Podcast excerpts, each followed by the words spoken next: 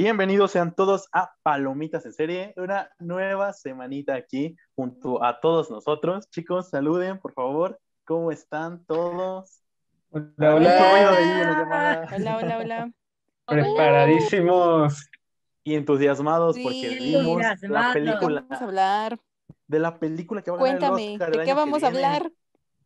La mejor película de la historia, mejor que Nomadland, mejor que Minari, mejor que cualquier cosa. ¡Wow! Ah, no es Mejor cierto, que pero sí Willy es una muy buena película. ¿Cuál es? ¿Saben de qué Cuéntanos. película vamos a hablar? Cuéntanos. Claro que no, vamos- no sé. El taquero Tal vez está en el mamón. título, pero El taquero mamón. oh, La la la. disponible en Letterboxd. La, la, la. No, no, no. Lamento decepcionarlos, pero el día de hoy vamos a hablar de la recién, bueno, casi recién estrenada Zack Snyder Justice League. O sea, Ah, entonces bye. El cierto. corte de la Liga de la Justicia del Creo señor Zack. Snyder. ¿Qué? ¿Zack No. Snyder lo hizo bien? Lo logró, el maldito lo, lo- logró. El Eso es lo que vamos a hablar averiguaremos. ahorita. No, El pero bueno. lo logró. Yo no sé si hay algún perdido por ahí que nos esté escuchando y diga qué chingados es eso del corte de Zack Snyder de la Liga de la Justicia. Así que, ¿qué, qué les parece si contamos un poco a grandes rasgos qué es, por qué demonios hay una Liga de la Justicia en pleno 2021? Cuando en 2017 ya se había estrenado una versión de esta película. Claro que sí. Sí, sí, Cuéntanos. sí, porque, Cuéntanos. pues claro, Ilústranos, por favor. había una vez un estudio que quería adaptar los superhéroes de DC a la pantalla grande. Estos, digamos que los directivos de este estudio eran un poco idiotas y no tenían ni idea de qué hacer con sus personajes, así que trataban de emular a Marvel. Lo siento, eh, lo siento Warner, pero es la verdad. Entonces, había por ahí muy importante que este director Zack Snyder en aquel entonces, el cual encabezaba, digamos, el universo cinematográfico por allá del 2015-2016, y su proyecto, o su último proyecto en el que estaba trabajando fue la Liga de la Justicia. El director tiene un estilo peculiar, lo hemos visto en otras cintas que a Fernando le gustan mucho, Watchmen. como es Watchmen. Exacto, con un estilo muy peculiar, muy oscuro, siempre bien gótico acá. Y digamos que no salió bien, tuvo unos cuantos problemas, fue reemplazado por Josh Whedon y Josh Whedon terminó, ahora lo sabemos, cagándose en todo lo que habían hecho en aquel entonces y entregando una de las películas más aburridas y horribles de superhéroes que existen en la historia, así a la par con las peores, se los juro. ¿Qué? ¿Ust- ¿Hall? ust- ¿Ustedes recuerdan? ¿Ustedes recuerdan la película de 2017? La verdad. Yo te voy a ser totalmente No. honesto, Kaki. Yo cuando vi por primera vez Justice League sí me había gustado, sí la disfruté. Mira, pero- yo la verdad, Eh, lo La primera que... vez que la vi se me gustó también. No, yo lo que hablaba con mi hermana que ahorita tendría que verla de nuevo, obviamente, pues para ya comparar, pero yo me acuerdo que yo, yo la vi en el cine, de hecho todavía tengo la foto de que fui al cine. Y yo salí decepcionada porque hasta le digo a mi hermana, no es por comparar, pero yo no sentí esa emoción de ver a todos los superhéroes juntos, o sea, no sentí esa emoción. A como lo vi un ejemplo en Avengers, que vi a todos juntos y, ah, wow, y ahí esta película sí me emocionaba. Y cuando vi a todos juntos en la escena final, yo estaba de, no, no siento nada.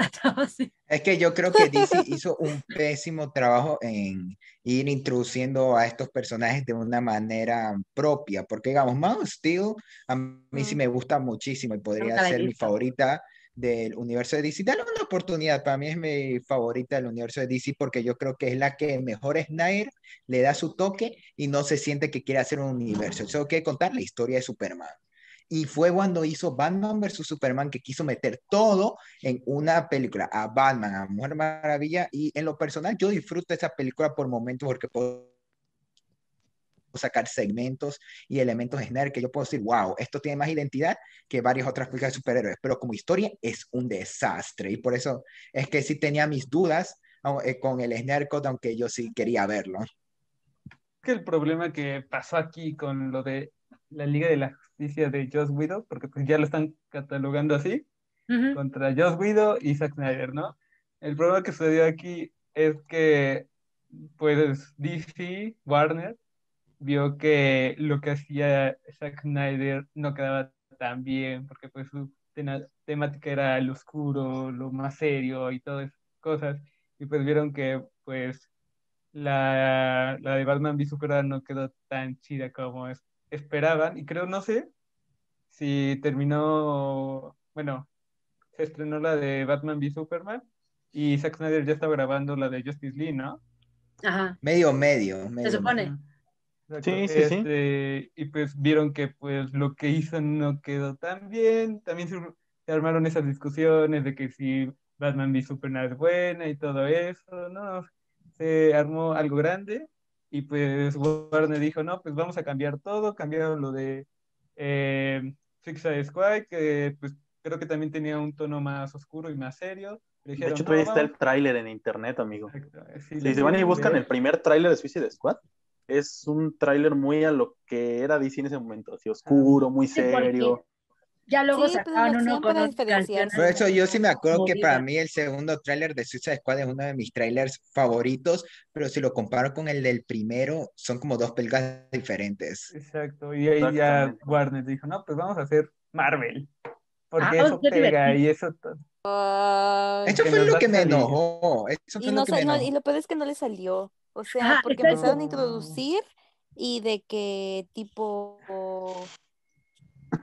introducieron a este Batman, a Superman y a Gal Gadot para Sí. que ellos, justo en la Liga de la Justicia, agarraran a los otros. Y después todas las demás películas. Siento que ahí no les Ajá, y era lo que Además, estábamos de hablando. Era lo que estábamos hablando la otra vez de Marvel, de que te metían a, bueno, con WandaVision, que ves que metier- metieron a, ay, se me fue su nombre, a Mónica, pero que no la explotaron porque la van a sacar en una película.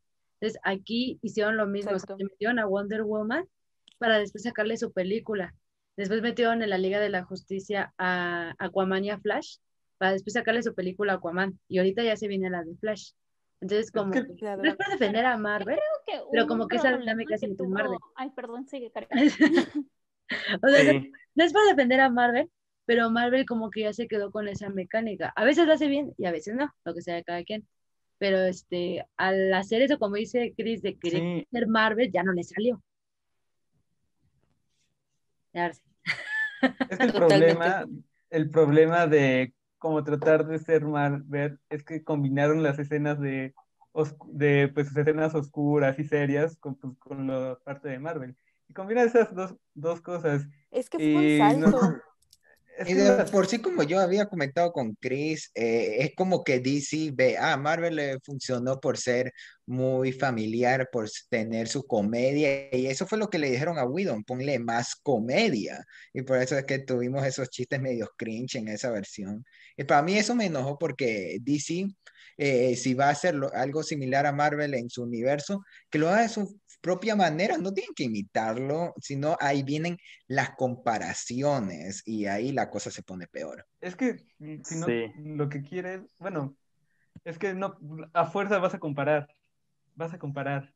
Este, de porque, ley. pues, siempre va a ser esa rivalidad entre Mi mamá ellos. cuando vio la Ah. tercera vez, la- eh, cuando yo estaba viendo por tercera vez la película y, mi- y me tocaba verla con mi mamá, ella ubicaba a Steppenwolf como el Thanos 2.0.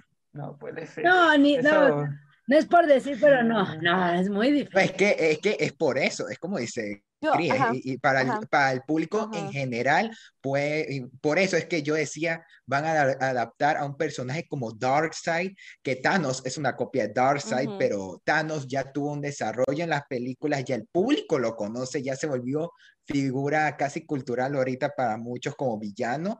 Van a ver a Darkseid, que es la fuente original, y van a decir, él es, él es Thanos. Y por eso no van a conectar de esa... Eso es la- lo que Sí. más temía de este Cut. Sí, sí, totalmente, concuerdo contigo, porque yo, yo no soy tan fan de DC, no le sé tanto, pero cuando yo empecé a ver la película, me acuerdo que le pregunté justo a Fernando, a Brandon, a ellos, Hiciste la eh, comparación. ajá, Stephen Wolf es como Thanos, porque las gemitas serían como las cajas. Entonces, Stephen Wolf está buscando las cajitas para hacer algo con ellas. Algo, entonces esa fue la comparación y me dijeron, no, no, no, no, no, no, no. Él es como Ah, es el problema, que eso te dan a entender. con, ajá. Entonces otra vez me compararon el personaje de este Ronan, de Guardianes de la Galaxia, de él es como un súbdito de Darkseid. Y es como, ah, o sea, si no me lo hubieran explicado así, yo no hubiera entendido totalmente con la comparación.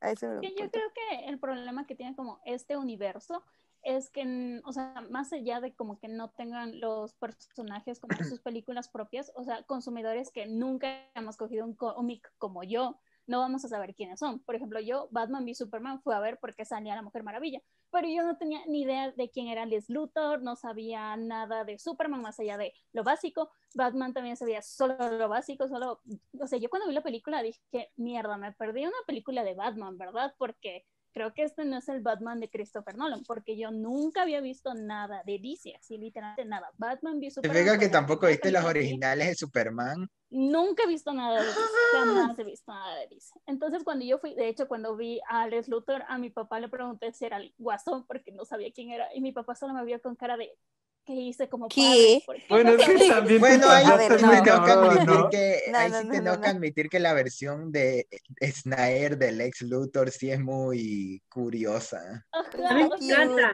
Es que ese actor yo lo A mí amo, me por eso me encanta. Es encanta. que el- ay, No, es que el, actor es el actor- buenísimo, Ajá, pero el personaje. a mí como- me encanta el que actor y como que él quiso hacer su propia imagen de su Lex Luthor. Eso es lo que me encantó, porque ese villano Exacto. creo que es lo mejor de Batman contra Superman. Y ahorita Mira, ver yo creo que su película, escena ahorita en el Cut es mejor que en toda Batman vs Superman para mí.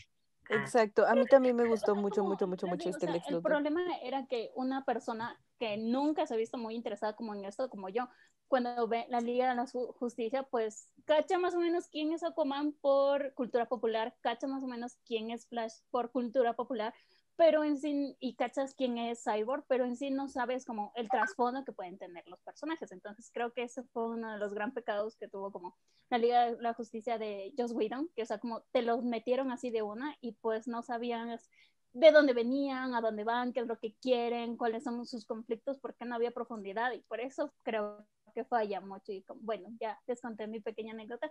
Entonces creo que ese fue el pequeño gran problema de este universo, como que no, no sé si tener tal vez películas propias de cada superhéroe o tener una serie o algo, pero en sí como que nunca hubo un desarrollo, como que solo aparecieron oportunamente, hicieron lo que tenían que hacer y ya. Es que con el Batman por de eso- Detective fue así, o sea, mételo. Ujú. O sea, te dieron una historia de Superman y ya luego siguió Superman, bueno, Batman contra Superman. Y ahí fue donde te digo, metieron a cuando vi. Batman v Superman dije, esperen, me perdí una película, tenía que ver Batman antes de esto porque creo que falta algo aquí, porque yo pensé Tenías que, que verte la de Superman. Batman, pero en realidad no hay.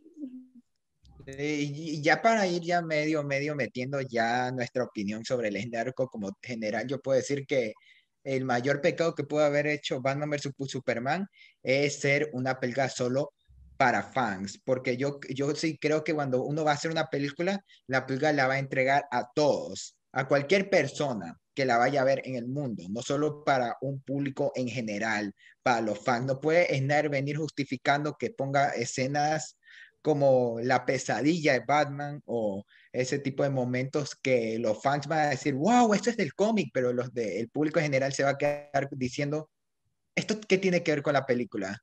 Y yo creo que cuando, eh, si quieres meter referencias, para mí sí es obligatorio meter una ligera referencia para hacer honor al material original, pero tampoco enfocarse en eso al nivel de que la persona que no conozca ese material eh, no va a entenderlo y estás diciendo, para entender esto tienes que leer esto y para mí eso es un pésimo trabajo por parte de un escritor.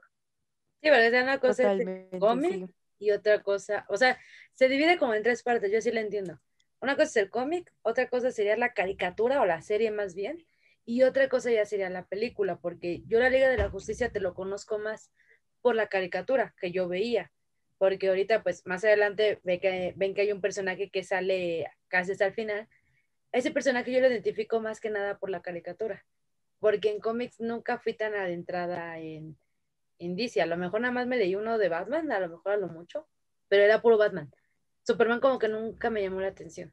Entonces, se divide en tres partes, tanto cómics, serie y película. Y como dice Fer, es una justificación muy tonta de, ay, es que tienes que leer los cómics. Ah, pues si fuera eso, mejor no gasto en tu película y leo los cómics. Yo así lo veo también. Mira, Marvel no ha hecho Ajá, eso, eso le, Ajá, no doy eso. a Marvel, de que Marvel introduce un nuevo concepto cuando lo pone o hasta lo modernizan nomás para que funcione en la película y que el público lo entienda. Yo creo que DC pues, lo ha hecho bien, eh, pero se, le podemos contar esas oportunidades con la mano. Y por eso, aprovechando que ya vamos a entrar al Snarkot, eh, vamos a avisar que habrá spoilers de la película. Sí, Muchos spoilers. Por eso, porque Si me, no me di cuenta que Karen dijo que tal personaje del final, entonces no nos vamos a contener, vamos a Olviden decir eso. tal.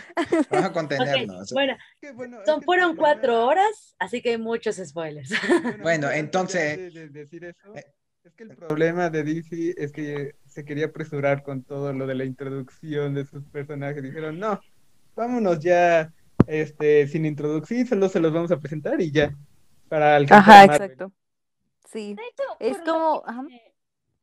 por lo que Marvel como que tiene más desarrollo a sus personajes, creo que por eso como que pecamos de comparar, o sea, uno con el otro, para poder entender, porque como no conocemos a estos personajes, es como que, ok, en cambio Marvel ya lo conozco más, sé como que Ujú. por dónde va, entonces tal vez si son similares, pues me puedo ubicar más en la historia. Eso me da pena, eso también me da penita porque eh, mi hermano no va a crecer tanto con un Batman en específico, un Superman en específico. Él, él- él ya, con- él ya por mí va a conocer al de Michael Keaton, al de Christian Bale, al de Ben Affleck, pero no va a tener como en los tiempos de mi papá, porque yo también hablaba con él que él tenía al Superman de Christopher Reeve, al Batman de Michael Keaton, uno en específico que lo representaba la nueva generación no va a tener uno, va a tener a los de Marvel, van a tener un Iron Man, van a tener un Capitán América y eso está perfecto.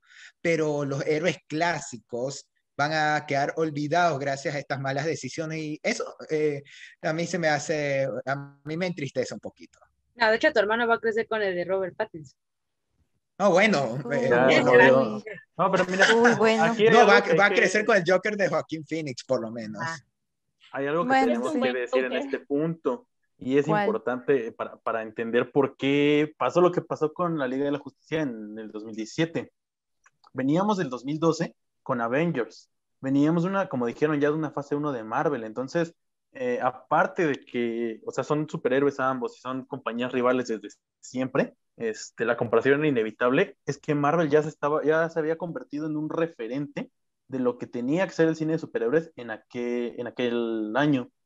Eh, digamos que ahí en ese momento, entre el estreno de Avengers y, y el 2015-2016, si se fijan prácticamente cualquier producción, fuera o no de superhéroes, estaba marvelizándose. O sea, todo el mundo quería replicar la fórmula de Marvel porque había funcionado, porque había sido una manera en que los superhéroes habían cobrado vida en el cine después de tantos años de intentos a medias o fallidos por completo. Entonces también digamos que en ese punto, o sea, Warner lo que quería vender y su idea, imagino, sería de, ¿sabes qué? Si esa madre vende, házmela igual. No importa que sea Batman, no importa que sea quien sea, hazla igual. Pero bueno, que, creo que X-Men, creo que X-Men se salvó un poquito de esa fórmula. Contexto, ese fue contexto. Ahora sí, los spoilers a Ahora todo sí, lo que dan. Muchas gracias por el contexto. que Ok, preguntemos, ¿qué tal les pareció el Snarkot? Ay, Yo voy a contestar eso Estuvo al bien. final. No, mira, lo único que te puedo decir, y fue lo que dije cuando terminó la película, pero qué diferencia, la verdad. Qué diferencia. Es, esa es toda mi experiencia con la película. Una gran diferencia. Pero sí me gustó. A mí, la verdad, me gustó bastante. eh, pero sí siento que, pues, cuatro horas como que son bastantes. Y más pero si la estás viendo en tu computadora, en- sentada en una silla. O sea, si la ves en una sala tranquila en tu televisión, eh, dices, no, pues sí me la he hecho las cuatro horas seguidas. Pero si tú Es como que- persona pobre que la vio en Cuevana, porque pues recursos no hay, pues sí es algo cansado verla en tu computadora. Claro que Y pues no. hubo, hubo momentos en que yo sí la paré, porque pues, quiero ir al baño, quiero ir por esto, porque pues Ah, son eso va horas. antes de ver la película. Yo, yo no le di bueno, es que eran cuatro horas Ah, también. son cuatro horas. sí. una pausa. En cuatro horas no, ni me le- yo me levanté solo para saltar de la emoción. ¡Uy! No, yo, yo la verdad no le di ninguna pausa. Ah. Así como la puse, ahí me quedé. No le di ni una Sí, pausa. Igual, también. me la metí de corrido. Es una falta de Pero ya me respeto vas a sentir-. No, pero la la única, la ¿eh? única Al- vez, que pausarla. Al No, la fin volarse me- de temporadas de una serie en un día eh, rindió frutos. no, hombre. Sabía que me No, la única vez que me levanté fue solo para comer. porque Sí. ya habían pasado dos horas y fue como, bueno, ya es hora de comer. Pero Ajá, yo- pues Yo te podría decir yo, que yo solo no la la sentí pesada. Yo te podría decir que solo Ujú. la pausé para ir a hacer mis palomitas. Nada más para eso la pausé. Ah, ok. Pero- Como Ahí palomitas en serie. ahí- El Oh. mejor podcast de cine.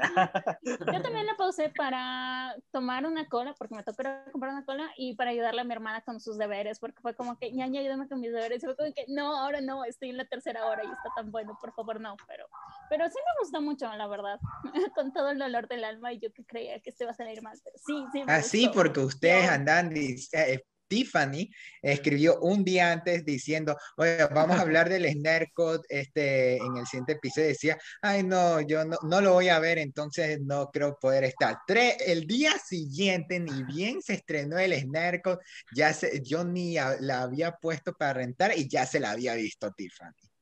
Es que me ganó la curiosidad, la curiosidad de directora me dijo que si La está muy buena, pues tengo que aprender, y si está muy buena, pues también tengo que aprender. Y Eso Y sí, muy eso sí. Yo, yo abiertamente diré que yo era de esos güeyes que pensaba que el corte no existía. Yo era de esos güeyes que decía que era una mamada que quisieran que sacaran la versión de Snyder. Yo fui de los que dijo probablemente va a estar bien culera, pero va a ser un deleite para los fans de los cómics. Yo fui de los güeyes que hasta el final dudó y estoy feliz de decir que lo logró. El hijo, el maldito hijo de perra lo logró. Está muy buena la película. Como ya dijo Chris, un poco larga, pero en lo personal a mí no me molestó. Fueron cuatro horas que se me fueron en chinga. O sea, como dice Fernando, se avientan 12 horas sentadotes viendo la casa de papel en su estreno y ese mismo día se la acaban y cuatro horas no pueden estar. Por favor, amigos. No, En fin, en O sea, ya me están regañando. En fin, No, en, no, no es en- para Sí, ti, ya te Cris. ¿cómo es que dicen? En, en fin, la, la kriptonita. Es que yo ahí sí te puedo decir que al inicio a mí sí se me hizo un poco lenta. Al inicio. Como en el acto 1 y, La parte y 1. el inicio del 2. Se me hizo lento. Ya después como que ya fue agarrando su ritmo. Y después fue más agarrando el ritmo, que fue lo mejor. Entonces, pero lo que es el inicio del acto 1, o sea, todo el acto 1 se me hizo muy, muy largo. Y como que muy lento. Sí. Sí, sí te entiendo porque siento que el principio, como tú dices, el principio y el final es lo que más... eh, el principio tiene un problema de ritmo muy, muy duro, que como que no se mueve, como que está estático en un punto, y el final es demasiado desordenado después del clímax, entonces su- serían, en, a mi parecer, sus puntos más débiles, porque como dices, a partir del eh, acto 3, me parece, Ajá. hasta el 6, hasta el clímax con, con Darkseid, eh, el ritmo es muy bueno, la película nunca deja de ir en una misma dirección, a un mismo paso, no, no se para demasiado en nada poco importante, desarrolla los personajes de forma correcta, creo. El Este, único que no me gustó cómo desarrollaron fue medio medio a Batman, que lo evangelizaron casi. Ah, Es que Batman es el problema.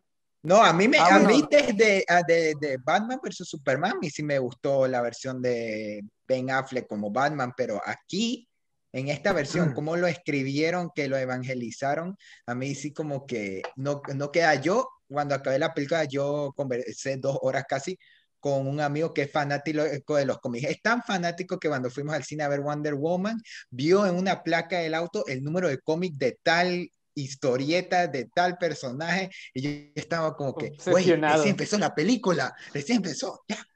No, Y es ahí- que, eh, yo siento que el problema ahí de que no, no se enfocaron tanto en Batman es que pues ya lo habíamos visto en Batman v Superman, ya lo vimos este Era una faceta distinta, ¿no? Sí, Ajá, pero era, y todo, con, con Sí, todo ese porque- montaje. Sí, porque era esto, en la anterior película, algo que sí defiende Batman versus Superman, es como es que Batman lo introducen como, porque ya meten que Batman ya es el Batman ya veterano, ya perdió a su Robin y ya rompió su código moral casi que sí, que marca a los prisioneros. Al final hay una, un cierre a esa evolución, porque en, en vez de marcar al ex Luthor, lo perdona y lo manda a Arca. Y eso es como una linda evolución para el personaje. Y, pero aquí lo evangelizan de una forma en que se está en mood Toretto, casi como que, te- eh, chicos, tengo fe, esto va a ocurrir. Y yo como que, ¿qué? De todos los personajes que tienen que hacer esto, es Batman. Y esto crea momentos como que, ok, vamos a revivir a Superman, pero Batman, un personaje tan estratega que siempre piensa las cosas antes de hacer, no tiene un plan de repuesto por si lo que sale de ahí no es Superman. Y en vez de eso, hasta Alfred le dice, y él dice, tranquilo, tengo fe. Eh, y cuando van a la batalla final, ¿tú crees que Superman venga? Tranquilo, tengo fe. Y yo como que, no mames. En parte sí, pero en parte es como Tengo dice fe. Chris, o sea, Tengo Batman fe. contra Superman es una película olvidable por completo y la verdad a mí no me gustó, pero sí se había desarrollado un poco ese aspecto de Batman en esa película. O sea, en esa película él estaba, como, como tú dices, era un Batman frío, era un Batman violento, era un Batman que decía ya, estoy harto de todo, lo voy a hacer a mi manera, hay que acabar con todo el problema de raíz. Y después de la situación con Superman y todo ello, eh, para esta película yo creo que entra con un poco de, sentimiento de culpa, de haber sentido que lo arruinó todo por no haber podido ser más humano, más empático al respecto. Entonces, sí, sí entiendo que hay partes así, pero creo que tampoco están tan mal sustentadas este, con las anteriores películas, obvio. Aquí ya no se puede hablar tanto de ello porque en sí es un corte independiente, digamos, o sea, ya no está conectado directamente. Pero yo creo que es por el Aún, aún no está conectado. ¿Quién sabe si nosotros Aún logramos que sea canon? es canon. Yo soy capaz de ahorita ir a las oficinas de Warner y amenazarlos como Harley Quinn se metió a la policía en Verso Prey. Así mismo yo me voy a meter diciendo, o lo hacen canon o lo hacen canon. Una de dos. Ajá, puede que no, ya Zack Snyder no trabaje con, con ellos, pero que lo hagan Mínimo que canon, lo hagan que- canon. Que, lo hagan canon. Es lo único que pedimos, porque es mejor Por- que la que vimos. Porque 2018. eso ayudaría, pueden decir lo que sea, no van a desarrollar el Nightmare ni lo que sea. Ahí tienen dos cosas. Uno, hacer más de Batman o por lo menos de Deathstroke, que apareció unos segunditos y esos segunditos yo exploté. Sí. Y do- eh, eh, eh, John Man- no será el de Arrow, pero me, eh, nomás con la apariencia de John Manganiello como Slade Wilson, espectacular. Y dos, el Flash, este ya Flash que ya no es el bufón que era en la anterior película, aquí es un Flash que ya hasta este Flash en su primera película ya se superó a sí mismo, literalmente él fue quien salvó al mundo. Esa escena al final que recrea casi el Flashpoint para mí ya va a las mejores escenas de lo que va del año. Sí. A mí, a, a casi me da algo nomás como Sí. es que va corriendo yo. Run, Barry, run. O sea, ese es un punto que a mí me gustaría destacar, que es lo que yo estaba hablando, que el- lo que tiene esta versión es de que nos hizo empatizar más tanto con Cyborg y con Flash. Porque, porque en la primera, ahora sí, la primera versión, la verdad, a mí Cyborg se me hacía insignificante. O sea, yo decía, como, ¿para qué está ahí? Como que no, nunca le tuve interés. Y a Flash, pues nada más me gustaba, pues, por el actor y por cómo era su papel como gracioso. Y Por el ahorcador. y- e- exacto, y en cambio aquí lo que te están haciendo es que el Cyborg te cuentan un poco más su historia. O sea, luego hasta mi hermana, yo ni sabía que tenía mamá. Yo hasta dije, a lo mejor su mamá se fue. Yo no sabía que su mamá había muerto. Y aquí me puedo enterar que su mamá No murió. leíste los cómics, man. Eh, mi ma- ahí, sí mi- ahí sí mi mamá le había ganado, ahí sí mi mamá le ganó a mis tíos porque ella sí se había visto la serie con, con Grant Gustin del Arrowverse, sabía tío, todo lo de- del papá está metido en la cárcel, eh, lo de la mamá está muerta, que el man quiere trabajar en crimina, en este Criminología. criminología, y de Iris West, que aquí aparece solo cinco minutos y ya estrona la de la No, serie. Y es que, pues, digo, o sea, digo a mi hermana, yo dije que su mamá a lo mejor se fue por el accidente que tuvo el hijo, a lo mejor por eso fue la mamá, pero yo no sabía que su mamá había muerto, yo no sabía qué tipo de accidente había tenido. La escena donde se ve que su papá lo trata de revivir con la caja madre, se ve muy bien, o sea, te da escalofríos ver la mitad del cuerpo ahí colgado para que pueda revivir a su hijo. Y con Flash te dan como, o sea, ya sabemos lo de su papá, pero aquí te dan como más seriedad al ver la situación que está pasando, del por qué este, se esforzó. Además de que ya los hicieron personajes eh, que ya son parte del equipo. Y en cambio en la otra versión nada más se enfocaban en Batman, Wonder Woman y Superman. Nada más. ¿Por qué lo querían revivir? Casi ni en porque me Superman, porque la primera Nomás mitad no porque sí. estaba. Ajá, no, Sí, es- es- ese básicamente era porque se fuerte. culpable. E- Ese es el punto fuerte de la película. Siento que la- las dos primeras partes es una introducción más a Cyborg, porque se Ah. enfocan primeramente en él, de cómo funcionan sus poderes, de cómo se transforma en lo que es. Eso me gustó tanto. O sea, si En cómo Ya, le da este- dinero a la señorita. Ajá, exactamente. O sea, si ya quieren hacer una película de Cyborg, quieren recobrar ese proyecto, que por favor quiero que lo hagan porque me gustaría ver una película de Cyborg. Este, ya no les costaría nada, eh, pues, de- decir su origen, porque pues ya lo vimos en, en, en este corto llamado, eh, eh, ¿cómo se llama? Este, Justice League. ¿Cómo se llama? Este, ¿Cómo se llama? Estamos Sí, hablando. bueno. ¿De qué? sí me gustaría. Ajá. Y también Flash también fue una buena introducción, como dice Karen. O sea, creo que esos dos personajes brillaron en esta película. Y sí, obviamente la mejor escena de esta película fue la de Flash, corriendo a, regresando al, Al pasado para pues corregir el error, ¿no? Mira, por eso es que yo sí sé- quiero que sea canon, porque yo quiero que cuando sea la película de Flash, que por lo menos ese Flash ya haya evolucionado ya lo de esa situación, porque si tenemos el de Whedon, yo no sé qué, qué podría salir. Además Ah, no yo, quiero, yo eh, quiero hablar de algo, amigo. a ver, Porque creo que hay un punto, un punto que a todos nos encantó que cambiara, y es Steppenwolf. Sí. Uh, Dios mío. Steppenwolf fue el- la revelación de la sí, película. O sí. sea, Eh, el anterior ni siquiera fue un personaje, Stephen. Para mí era sacado de un videojuego. sí, parecía como de un juego de Play 2. ese Sí, güey, parecía de Steppenwolf, juego. Este, o sea, sí se sigue viendo, para mí, para mí. Como que dije, todavía se ve así, pero estuvo mejor. Tiene mejores motivos, tiene un propósito. Aunque eso sí, Se ve más amenazante. Ajá, se ve más amenazante, pero antes de que yo viera la película, yo ya había visto un meme de, de Steppenwolf donde decían con ganas de abrazarle y decirle que todo estará bien. Yo dije, pues no lo entiendo. Vi la Ay, película, es que su Espera, vi la película y vi esa escena y me empecé a atacar de la risa porque dije, ay, ya le entendí.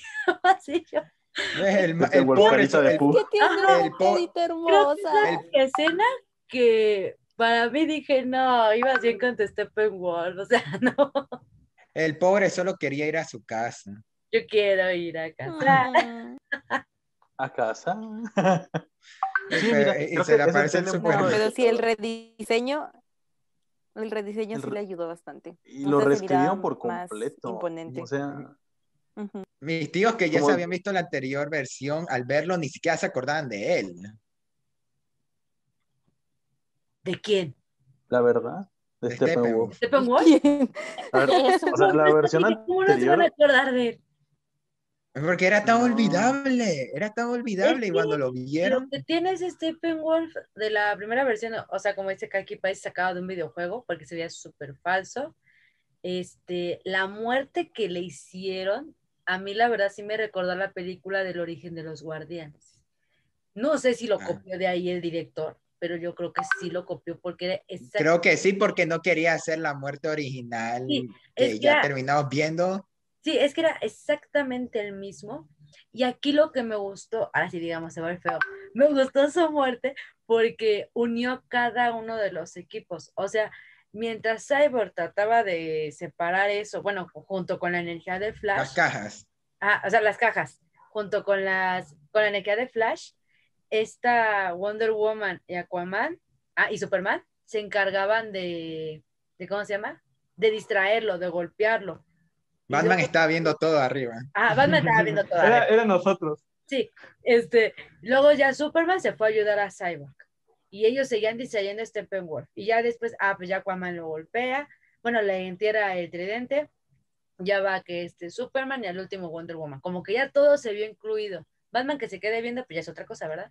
Eh, dicen ahí, él creó el equipo, es lo que importa. Pero de ahí, este, como que ahí fue cada uno, cada, cada cosa fue importante, no que en la otra versión te, te hicieron a fuerzas de, si Superman no está, no pueden. Así te lo hicieron ver.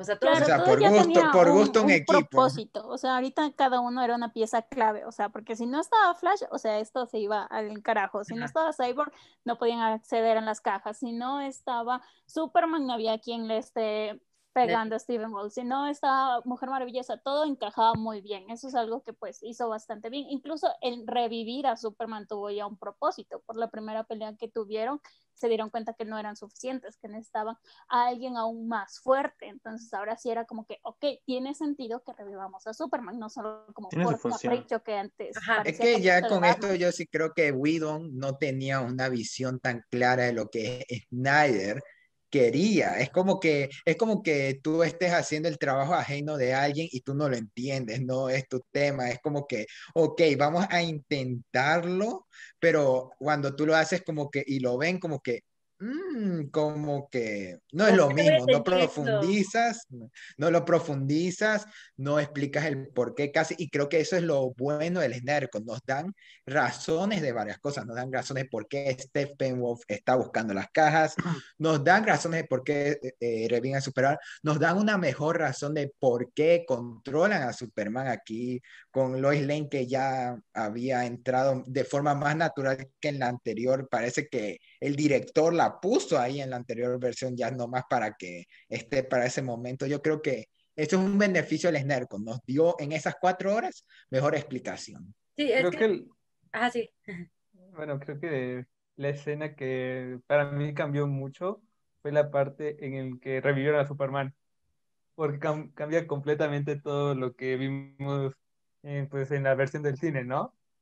Porque si te das cuenta, pues sucedieron varias cosas. O sea, antes de revivir a Superman, Cyborg de repente tuvo esa visión de lo que Ajá. va a pasar en el futuro, donde Aqua- Aquaman este, Muere. y Mujer Maravilla mueren, literal.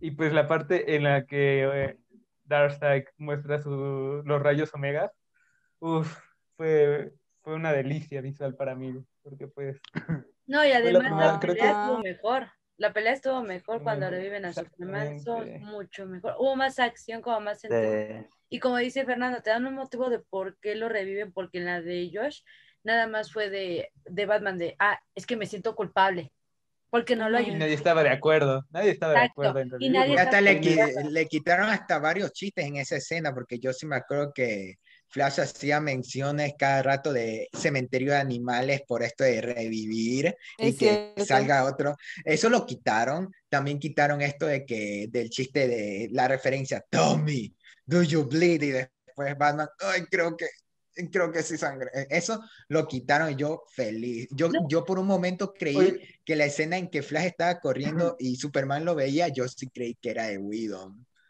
No, a mí lo que me gustó también de esa escena, o sea, ya cuando Superman revivió, es que en la otra versión ves que nada más dice Batman, llama a la caballería y lleva a la novia.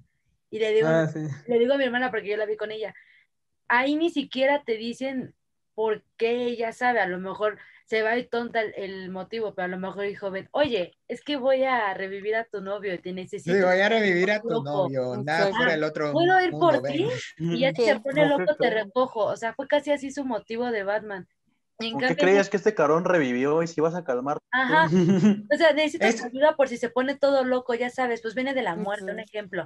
Y en cambio, en, este, en esta versión, ya te ponen de, ah, pues ella fue a despedirse de él en su tumba porque ya no le iba a visitar, ya lo iba a dejar atrás, iba a continuar con su vida. Se va regresando y, ah, pues ve algo sospechoso. No, pues podrá ser mi novio, a lo mejor, no lo sé. Y por eso fue de, tengo curiosidad.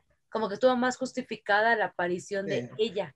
Y en Y la otra, Superman- Más que nada, Si se lo de- si se lo rebusca de- un poquito más, ahí sí diría que es como una conveniencia enorme del mundo. Y también esto, como yo les dije, que Batman, que le tenía tanto a tengo fe, no tenía un plan de respuesta, porque si nos lo ponemos a pensar, si no hubiera aparecido Lois Lane, Superman hubiera matado a Batman en ese mismo instante. No, y a todos los que y- estaban ahí, acuérdate, Steppenwolf hubiera cogido la caja, el mundo se hubiera destruido, O sea, entonces sí se me hace una conveniencia enorme. En las que ella pues iba, ¿no? Constantemente, pues porque pues lo extrañaba, estaba de luto, estaba pasando por toda esta fase súper dolorosa. Entonces tener estas pequeñas escenitas que ya te muestran como la rutina del, de Louis Lane después de que se muere él, pues ya te justifica un poquito el de por qué ella está justo en ese momento, en el momento adecuado, en el lugar correcto. Entonces creo que eso sí está bien construido, la verdad. Por eso digo, es una conveniencia, pero se lo dejo llevar, menos lo de Batman. De ahí, por mí, Sí. bien. Lo No, y es que en esa parte Superman era más agresivo, porque pues hasta con la de la milicia se los quería funar. Literal les disparó, les echó rayos, rayos láser y todo eso. Y pues vino a decirle, a ver, cabrón, cálmate, no hagas tus mamadas aquí en público. No, entonces estuvo, como dice Fernando, o sea, se recalca mucho esto, pero hubo más motivos, hubo más explicaciones, hubo más este definiciones, se puede decir. Porque antes pues no sabíamos qué onda, a ver cómo, porque ya está ahí, a ver cómo esto. Y aquí hay algo también que me gustaría mencionar, que lo vi mucho en Facebook y la verdad sí estuvo bien, que en la versión de este Zack Snyder no hubo mucha sexualización hacia Gal Gadot porque en la de Josh se enfocaban demasiado en mostrarte el trasero de Gal Gadot. Y si hay unas escenas así. O Sí, literal, cuando Barry viene a Gótica y Ah, están, y va a conocerla, ahí la No, toma sí bien. diferente. Pero yo digo, o sea, en esa escena, tío, el la cámara es diferente, o sea, se va hacia el, el cuerpo ahora sí, no solo al trasero. Sí. Y la otra que quitaron es cuando Barry tropieza y ven que cae encima de ella. Uy, ese Así chiste bien. Como, como incómodo de, de, ay, y aquí la quitaron y a la vez eso te quedas de, ok, si Josh Whedon metió eso como, como cuál era el propósito de meter esas escenas, ahora sí. ¿Cuál era el propósito? Oh, Eso también, ese- cre- ese es también un- creo que eso es parte de Warner, porque Warner lo llamó a Whedon diciéndole, métele más comedia. Y eso, ese tipo de chistes habla tanto de Joss Whedon como de como Warner. de Warner. Sabemos que No, Warner yo- son esa- estúpidos de por sí, porque sus proyectos No. Y por eso, Snyder, Snyder, que es una persona más oscura, metió mejores chistes aquí. No, y algo que sí me di cuenta en, en- en esa parte donde se pelean en las alcantarillas Ah, sí. es que en la versión de ellos No, del qué buena 2017 a Barry lo hicieron como cobarde, como que Ah, yo no peleo, yo no sé pelear. le temo Y la ya, De, no puedo, no puedo, estoy chiquito. ¿qué es esto? Yo No, me, me da- sé los, parademons, los parademons me, los parademons me dan ansiedad, socorro. Y en esta, en esa versión eh, lo descartaron completamente y dijeron, no, este, ya, este cabrón ya sabe cómo, cómo está el pedo, ya sabe cómo pelear, ya sabe cómo defenderse, a- a- porque además ayudó a, a las personas a que no les cayera escombros, Ajá. porque pues Esa escena está cayeron muy y, pues, Sí, La escena donde quita los escombros es como de, no mames. Aquí fue útil.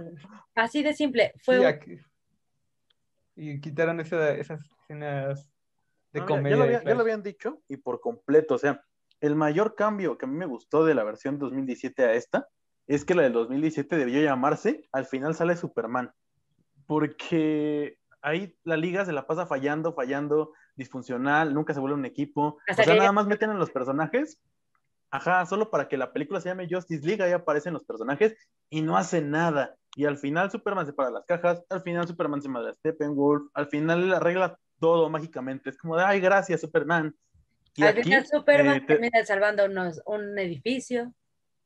ajá, eh, aquí al final te pone en contexto de, ok, te, te da a entender por qué necesitaban a Superman, pero no para que les arreglara todo, simplemente porque era la parte del equipo que faltaba. O sea, tenían que cubrir todas las funciones que necesitaban para seguir un plan. Como dices, aquí desde el principio se ve que aunque no, o sea, aunque se están construyendo, digamos, se está construyendo el equipo, ya desde el principio cada uno es útil a su manera. Poco a poco se van amalgamando bien, pero ya desde el principio saben qué hacer. Saben que Wonder Woman es la más fuerte de todos ellos, junto con Arthur, y los cuales pueden enfrentar a Steppenwolf. Barry, aunque quizás es novato porque eh, no era un superhéroe tal cual, pero ya conocía sus habilidades. O sea, él ya tenía tiempo, este, Practicando. digamos, descubriendo ajá, qué es lo que podía hacer con sus poderes. Cyborg eh, aprovecha todo lo que le dice su padre para decir, ok, yo tengo conexión con las cajas, yo puedo ayudar, porque de alguna manera sé dónde están o de alguna manera puedo interactuar con ellas. Y Batman fue la, o sea, la cereza del pastel, porque en la versión de Whedon Batman está y no hace nada, es tonto, no pelea, nada, se anda corriendo para aquí, para allá, escapando. Aquí Batman dice, chingue su madre, me voy a hacer mis guantecitos, este, Oh, algo tengo que hacer. Se enfrenta a Steppenwolf en la alcantarilla y es casi el mismo metraje, pero la intención hace que sea completamente distinto. Allá lo ves así como de, no mames, este güey no hizo nada y al final subió con su pinche araña para no hacer nada de todas formas. No, y también el enfrentamiento contra Superman. También estuvo bueno ese enfrentamiento. Sí, O sea, sí, yo, sí. yo, yo de revivir. yo de Whedon rescato a Superman. Yo creo que eh, Whedon por lo menos intentó hacer un Superman, un- eh, el, el Superman clásico, el que, en- porque yo conozco a mucha gente que se quejó en las películas de Snyder, ay, ese no es Superman, Sup- eh, ese Superman no sonríe, ese Superman hace destrozos. Y tengo que admitirlo, a mí sí me gusta este Superman porque está aprendiendo, es una versión nueva, eh, que le dan un nuevo enfoque un poco más serio. Pero el de Whedon sí me recordó un poquito el de Christopher Reeve, tenía hasta su tema, sonreía más, solo que le quitemos el, el dato del bigote, de ahí creo que sí queda bien. Pero de todas formas, sí me- yo creo que este Superman sí va más con el que iba Snyder. Y eh, tengo una pregunta, ¿ustedes sí entendieron lo del traje negro de Superman? ¿O No, no? yo No. siento que solo salió y ya. O No. sea, Yo sí, ¿Qué- pero tamaño. Pero, Pero- es que el Aquí, contexto eh, está en que los aquí por-. Kaki es porque, Kaki porque conoce los eh, yo les voy a explicar lo que pasa es que en los Gracias. cómics cuando super cuando Superman renace no tiene todos sus poderes, le falta energía y para esto va a la nave y se y se pone el traje negro y esto con la energía solar hace que sus poderes regresen y pueda tener más fuerza de la que tenía antes.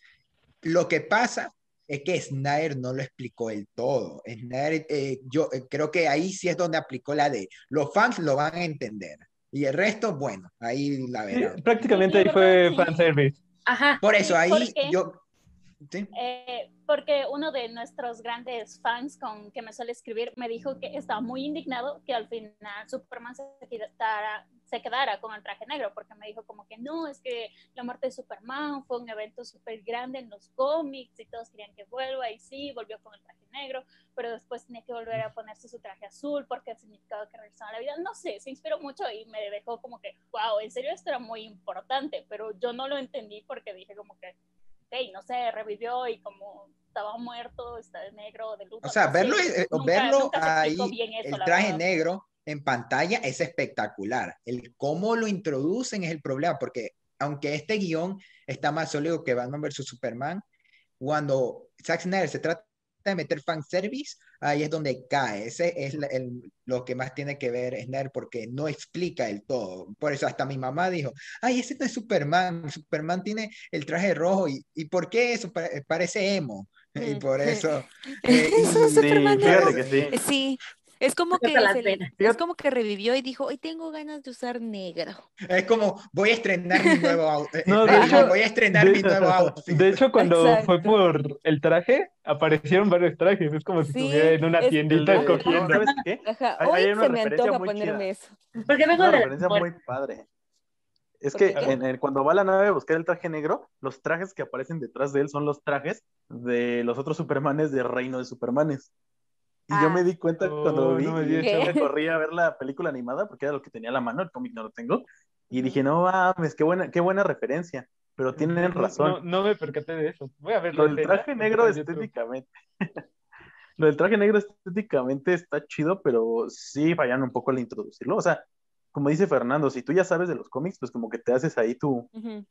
Tu propio esquema de qué está pasando, pero si no, la verdad es que queda muy ambiguo y parece que nada más se lo puso porque sí, porque era el Sí. que tenía ahí a la mano, así como, híjole, está sucio el azul, me voy a poner este. También, eh, No, también no sé si significa que el man va a volar y ahí es donde hace casi la cruz y ahí es donde aparece un sol. No sé si está diciendo indirectamente que el traje le está dando poderes, pero yo sí creo que hubiera quedado mucho mejor una explicación para los que no con- Ahorita que que aparezca, Sí. hubieran traído a Russell Crowe ahí en holograma diciéndole, este traje te va a ayudar a recuperar tus poderes o algo así.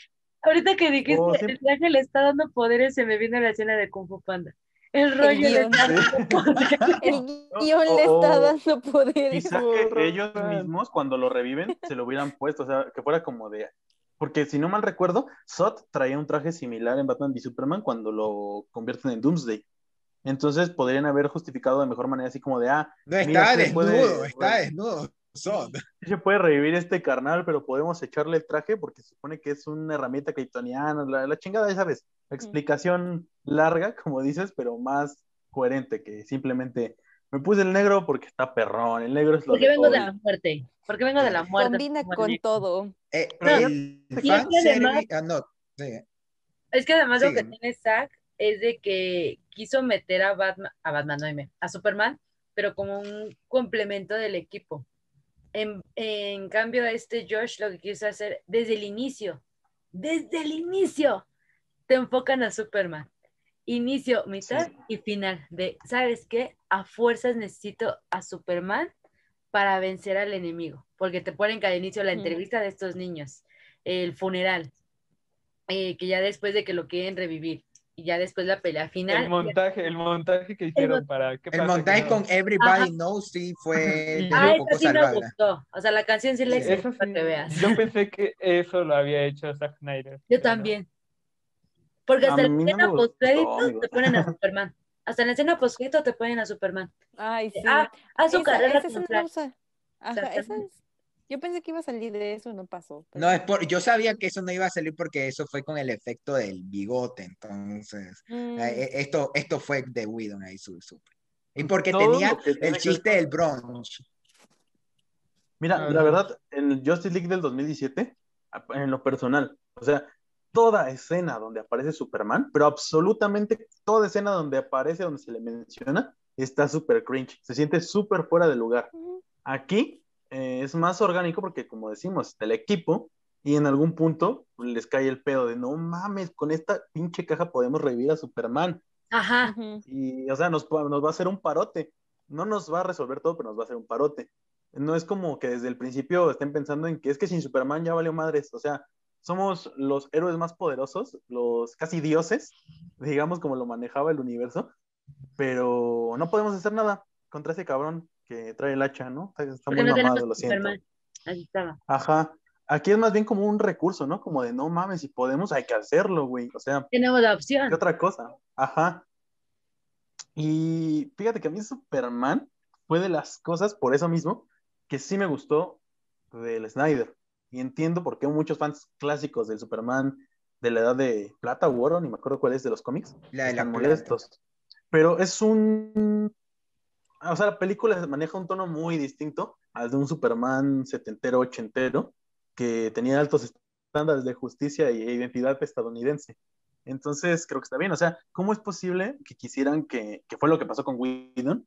Que el güey acaba de revivir y se quiso madrear a todos, quiso matar a Batman, quiso acabar con todos los que veía su paso, y de repente, de un momento al otro, ya es otra vez súper moralista y es fan de la justicia y nada más hace lo necesario para atacar a Steppenwolf. Aquí me gustó, porque es congruente con la trama que se maneja de él, de que, o sea, va a ser algo más oscuro, que se pierde algo siempre a cambio de, de volver de la oscuridad, de que vuelve como un poco confundido, algo agresivo, y hasta el final nos muestran que es Superman, o sea, ya entró un poco más en sus cabales, pero sigue siendo violento, sigue siendo un poco distinto al Superman que ya veíamos antes de haber muerto. Ah, Cuando le estaba dando la paliza, ¿no? A este. Sí, o sea, se, ens- se ensaña bien cabrón con Steppenwolf, o sea, Sí. eso es congruente con lo que pasó antes, es como de, este güey estaba loco y quería matar a todos, pues ahorita ya medio agarró el pedo, pero ahora el que se quiere madrear es ese güey, o sea, le están dando un- una madriza innecesaria, cabroncísima, y yo siento que eso está chido, es congruente hasta con, o sea, con todos los elementos que te muestran antes. Yo Ahora creo que- que Ah, ya es momento de hablar de una de las escenas más importantes. que Espera. fue un gran cambio. espera, yo Pero- quería quejarme de algo antes de esa escena que vas a decir. Que creo ¿De que- Batman?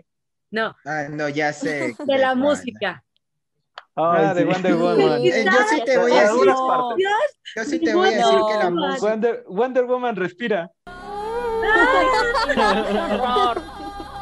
No, ¿cómo que qué a mí la horror? A mí verdad- me gustó mucho. No, No, no, o sea, no. está bien, No, está No, yo sí te a voy a mí me decir, la música a mí se me hace fenomenal. El Es- único digo, problema es que abusan, abusan Ajá, mucho. abusó del de tema. Y para mí la de- música de o de- Wonder Woman es No. increíble. Y, o que hubieran cambiado el tema, que hubieran hecho diferentes temas, eh, un poquito similar a esa vibra que da la el tema de la Mujer Maravilla, pero diferente porque también en teniendo cuatro horas vas a estar reciclando. va- Me encantó mucho el tema que tiene Flash en cuando Ah, está, eh, pero es porque creo que lo usan en solo esa vez. Cuando está rescatando a Iris, ponen una canción. Cuando Aquaman está salvando, ponen una canción. Entonces yo creo que hubieran, hubieran mezclado un poquito eso. Y yo creo que la que terminó más afectada es Wonder Woman y hasta medio medio la canción inicial con Aquaman de las Ah, sí. mujeres cantando. Que es como, e- ese es otra, eh, otro mensaje religioso, que esto, estas Ujú. chicas lo ven como una deidad de, de esa ciudad que no entienden, pero que respetan. No, pero por lo que supe esa canción, la que dices de Aquaman, este, la cantó una amiga de su hija en su funeral. Ah, Entonces, por eso quiso incluir esta canción el director. Ahora sí, en honor a su hija, que la película sabemos que está. También la de. Aleluya. Ah, la de Ah, ¿en Aleluya, pero Eso eso yo en lo el sabía. trailer. Eso fue en el Lo que me, gu- lo que me gusta de. No, no, en los gritos Ah, en- salió. ajá, pero es otra versión.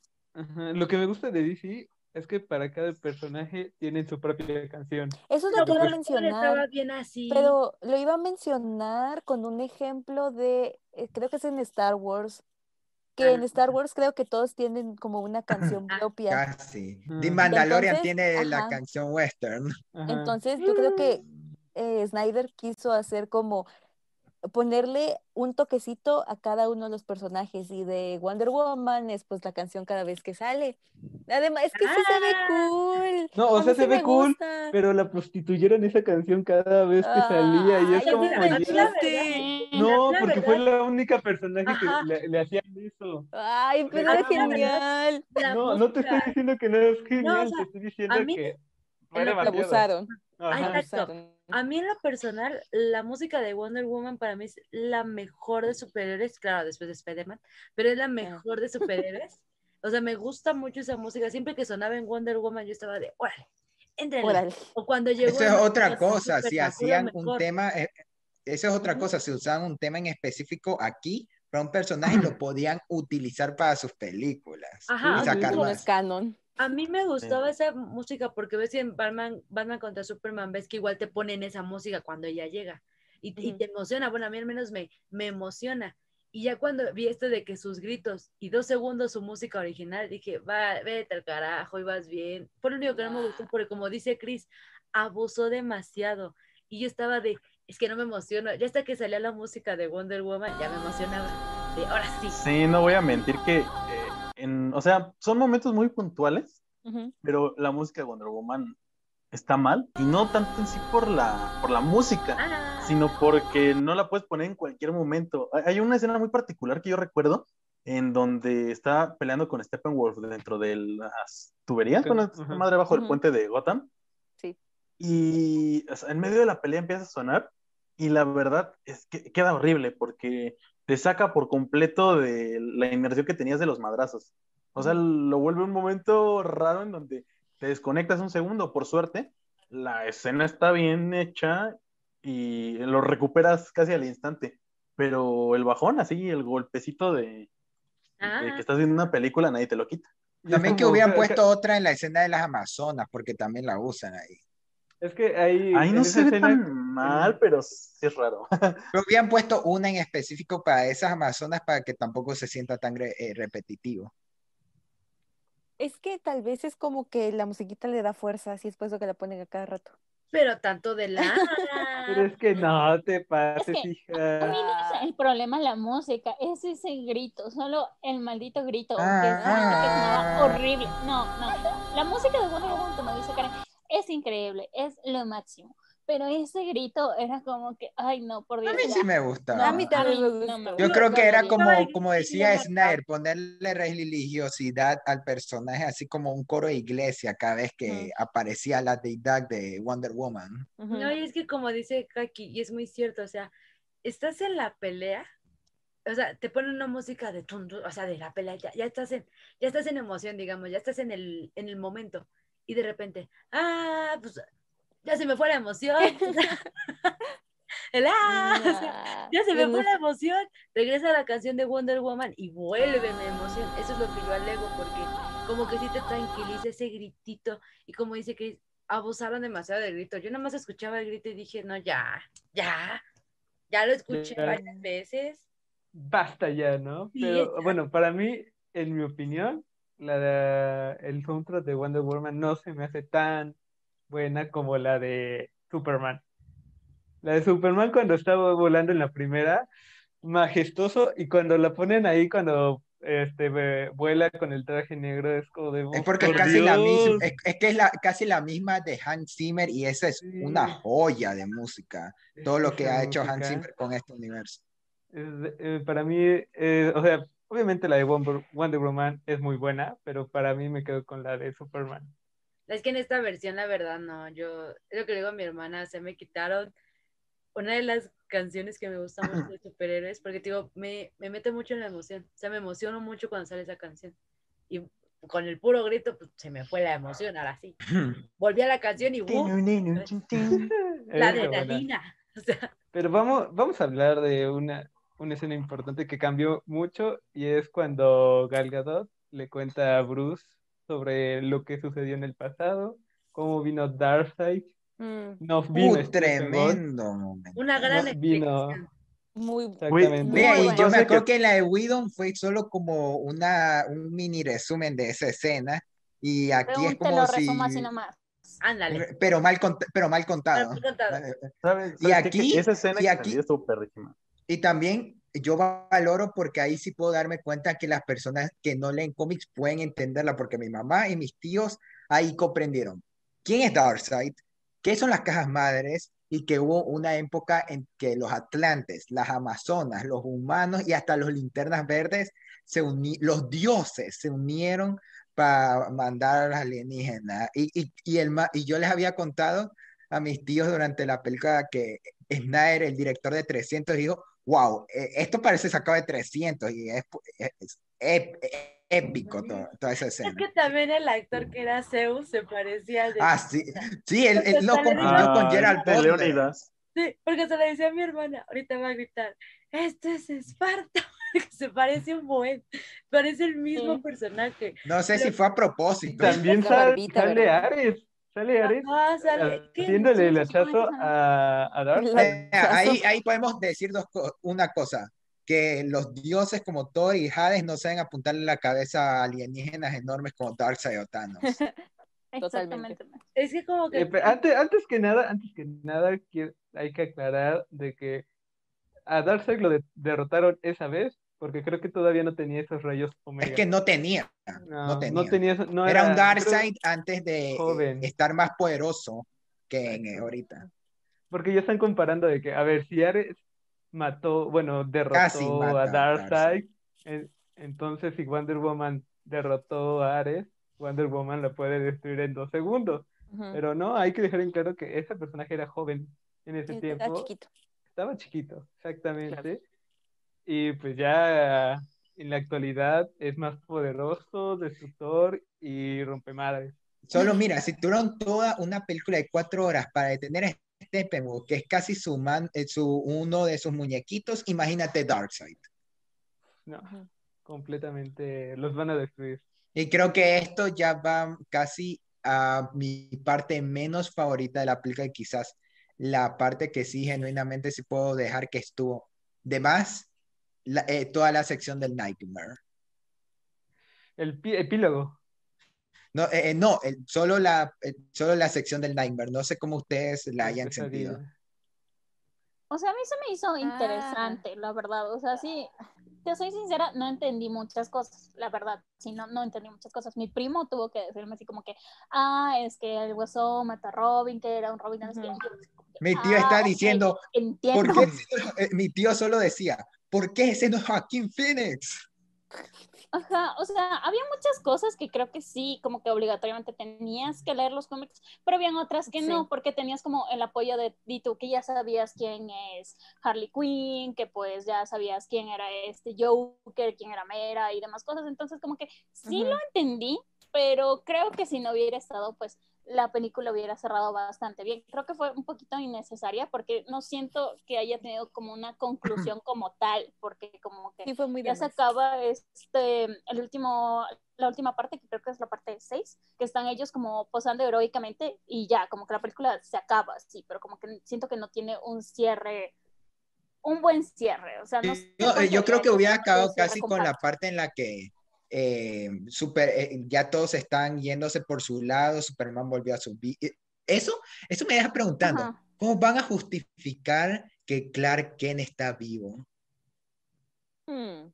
Mm, Oh. No lo sé, pero. Porque me acuerdo que en Batman vs. Superman salió en las noticias. Eh, periodista muere en acción en, Metro- en Metrópolis. Y yo como... Puede y- decir que no estaba muerto, que estaba de de ciudad, parranda. puede irse a Ciudad No, siempre no. y que Batman compre un periódico y diga como que no pregunten de dónde salió. Solo No, bueno, No, quién sabe, pero yo digo que estuvo bien que lo hayan Sí, sí, no, metido en el epílogo, porque pues es una cosa, es epílogo, no tiene nada que ver con la historia que está en los seis Sí, capítulos. bueno, O sea, eh, ¿Ustedes qué está- sí opinan del como Joker de que Jared Leto? Está bien. Ay, sí, no bien. preguntes. No, Porque no, yo en, la- preguntes yo en lo personal, yo en su momento, yo defendía al Joker de Jared Leto en Suicide Squad. Yo culpé a la película de cómo lo trató, porque Jared Leto Uy, lo, estaba sí. haci- lo estaba haciendo bien. Está, es como una buena estaba audición para hacer de. Joker. Se nota que el mal le está poniendo ganas, pero la película, cómo lo trató ahí y la edición, que es terrible, ¿eh? es como un Frankenstein, Suicide Squad, ahí yo puedo entenderlo. Pero aquí se siente de más pa- totalmente para mí y creo que un poquito, ex- un Mira, poquito Se exagerado. siente de más. Toda esa escena. Yo, yo quiero hablar de, de, o sea, al respecto Ujú. de él porque, bueno, el fanservice lo tenemos en toda la película y está bien, pero con el Joker de Jared Leto tengo un problema y es que, como dijiste, o sea, desde Suicide, desde Suicide Squad no me gustó. Eh, o sea, había muchos factores, ya, ya lo comentan. Eh, la, la película era malísima, sale muy poco, está, yo creo que mal diseñado, mal escrito el personaje, es una abominación horrible de muchas cosas malas. Está hasta innecesario Cuando- también en la propia Suicide Squad. Sí, exacto. O sea, si hubiera sido el villano de aquella película, pudo funcionar mejor, y mejor entre comillas. ¿Por qué? Porque cuando vi que iba a estar aquí, yo con todos mis prejuicios al respecto de no manches, Jared Leto es horrible Joker, dije, bueno, vamos a ver qué pasa en el corte de Zack Snyder. A lo mejor nos sorprende, o sea, me sorprende y digo, termino diciendo, ¿sabes qué? Que la película no le favoreció y él es bueno. Lo vi aquí y con lo que vi ya tengo suficiente para decir que Jared Leto es el peor intento de Joker de la historia de la humanidad. O sea, es pésima su actuación, su risa, pa- parece que le sacaron el aire al güey. Ay, sí, Es- horrible. O sea, trata de ah. ser, es como un niño que, como un niño de secundaria que trata de hacerse el rudo, pero en realidad es un pendejazo porque ni tiene sentido su locura, solo se siente como mamón, este, Sí. Es que está mal ¿sabes cuál creo actuado. que No, es no, el no. problema? Es Siento que que, yo este creo que- Joker trata de ser Ajá. el Joker que fue Ledger. Yo lo sentí mucho así. Yo lo sentí No, yo como creo que cada Joker está haciendo su versión. otra vez y no me gustó. No, no, eso sí valoro, ¿no? Eh, yo creo que cada versión de Joker tiene lo suyo. Jack Nicholson es el clásico, el elegante. Heath Ledger es casi el psicópata maníaco pero calculador. El de Jared Leto es como el, el mafioso, El- eh, el- el de las calles. Y el de Joaquín Phoenix es como uno primerizo, uno eh, casi enfermo mental más Pero que... Y que y, pero y que ni siquiera tiene nada planeado. El man puede hacer lo que le dé la gana y no tiene un plan. Eh, pero por eso yo creo que cada Joker tiene su versión y por eso es que valoro el de Jared Leto, lo defendí en Suicide Squad, pero aquí se siente innecesario, sí creo que... Y además, eh, lo importante, un Joker es como, eh, como su interacción con Batman. Y aquí, aunque pudo haber sido algo fenomenal, esto de que se grabó por separado de la escena de Ben Affleck y Jared Leto, afectó demasiado porque parecen como que se están hablando a ellos mismos o se están hablando a la pared. Es que la, en sí la actuación de Ben Affleck aquí como Batman es horrible. Es como Está si bien, no- está bien. No, eso, y voy a poner de ejemplo la escena donde está hablando con Alfred. De él está así, callado. Ah, pero es que, pero es que Alfred actúa, es que Alfred es de los mejores que actúan en la película, Ah, eso ya es exacto, dejársela difícil. Alfred, Alfred, sa- o sea, ni sale tanto y es más memorable sus frases que Batman es como, ah, Literal, como ¿cómo es no que está, recién habla, como que cómo es que ya. ¿Cómo es que recién hablamos del dios Ah. Alfred de Jeremy Irons? Tremendo Alfred, a mí me Mira, encanta desde Yo- Batman Creo que llegué ahorita en un buen momento porque ya están con el Joker. Eh, antes de eso ven que yo les decía que a mí el Joker de Jared Leto, a mí sí me había gustado en los trailers, o sea, su risa me gustaba mucho. Su, hasta eso el maquillaje, a pesar de que aquí tenía muy obvia la frente de demencia, no sé qué decía esa cosa, de la frente. Joker. No, esto de aquí. No, Dangerous, algo así. Ajá. No, yo me, yo me disfracé de ese Joker en una Comic Con. Era Joker que tenía puesto aquí en la- No, de- era pero el de Dangerous. Jared Leto tiene otra cosa aquí, como Dangerous, como dice, algo así dice. Pero punto peligroso. que- Ahorita lo voy a buscar hasta eso. Yo tengo aquí la playera. Pero bueno, como esto, a pesar de que decían todo de esto, de esto es muy excesivo, no sé, este, a mí me había gustado. Yo supe cómo se preparó, ahora sí, porque yo vi documentales, reportajes de este Jared Leto. Ah, sí, Damage. Damage. Ajá, Ah, me Damage. gustó, Damage, ¿ya viste? O sea, me gustó cómo él se preparó para el papel, porque se dice que él incluso se fue a internar a un, a un Psiquiátrico. psiquiátrico para meterse en el papel y dije, no, pues va a estar bien chingón este Joker, qué padre, qué chido.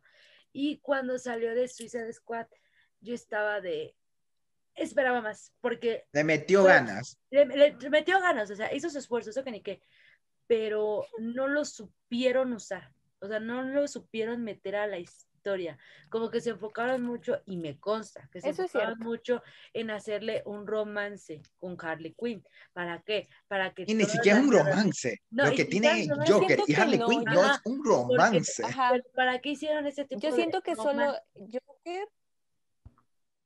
No, es que Joker en Suicide Squad, para lo único que sirve es para darle desarrollo a Harley Quinn. Es que por eso, Porque como Harley Quinn comenté iba a antes. tener otra película. Entonces es por Sí. eso el único, el único propósito de Joker en Suicide Y Squad. también para eso, es para meterla, porque no para, eh, así es como se volvió popular Harley Quinn, por ser la novia del. Joker, No, y por es ser también- la versión mujer de ese personaje, por eso, porque de no tener al Joker, no creo que tuviera la misma popularidad que ahorita.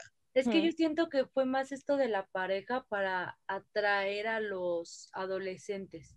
De ay, es una pareja. Ay, yo Pareja una- Sí. Ay, tóxica. Dios mío, santo. Porque mira, a mí, ni- a mí Margot. Robbie me gusta como Harley Quinn, ¿eh? O sea, se parecen Ah, sí. mucho. A mí también me El diseño estético es muy bueno, Perfecto. pero creo que Margot Robbie tiene el mismo problema que el Guasón. O sea, le dieron un personaje tan mal hecho que por más que le intenten dar tintes violentos, tintes divertidos, tintes locos, no funciona. Es un mal personaje, se ve mal actuado, no es orgánico, no es dinámico. En Y ya- Prey medio, medio. No, y ahora aquí en esta, que es lo que yo le comentaba a Fernando día que vi la película, eh, me molestó la inclusión del personaje, porque fue básicamente de un sueño, o sea, ni siquiera fue de un recuerdo, Ajá. fue de un Ni siquiera sueño. era interesante. De Yo un literal- futuro yo que quizás literal- no suceda. Yo te- O sea- literalmente pensaba que el sueño iba a durar como que 20 minutos o media hora, pero Pues no, duró casi, ¿eh? como, No como duró que nada. casi, duró- no duró nada, duró como es a 5 lo que le minutos o digo 10. a,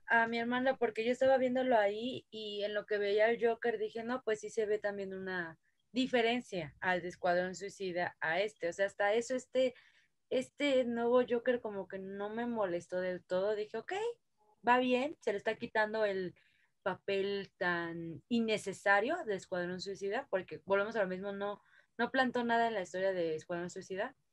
Y dije, ok, se le está quitando, pero pasa esto de que, porque no entendía nada, porque estaban con uno que era de la, que estaba con Lex Luthor, que está, Deathstroke se llama, ¿no? Deathstroke, sí. Ajá. Porque estaban ya Oye, sí, él, Deathstroke. estaba Mera, Flash ya estaba grande, y le digo a mi hermana, a ver, aquí, aquí no estoy entendiendo algo, yo estaba así, y dije, a lo mejor es este, ya pasó un tiempo y Superman se volvió malo, no lo sé, o a lo mejor es Cyborg con lo de sus visiones, dije, y ya, Ujú. pasa en esto del Joker y como dice este, no me acuerdo quién fue el que yo creo que fue Fernando, parece que nada más, o sea, la escena no sé para qué te juntan a tantos, si nada más hablan ellos dos, o sea, los demás que decían se quedaban así de, Es porque era un sueño. Es, por- es también por el fanservice, como decían, era para tener a Jared Leto y "Ujú". por eso toda esa escena de Nightmare yo al comienzo creí que era porque Zack Snyder quería una ancla para que Warner le diera un contrato para otra película y Ajá. ahí terminar esa historia, pero es obvio que hasta aquí queda la historia y creo que es lo mejor porque si aquí le salió bien a, a, a Zack Snyder que todo el mundo le, no le tenía fe, algo como lo del Nightmare le va a caer bien bajón todo eso. Es que, o sea, tío, no me molestó que lo metían. A lo mejor lo que quisieron hacer es darle, a lo mejor a Jared Leto lo que se merecía, a lo mejor.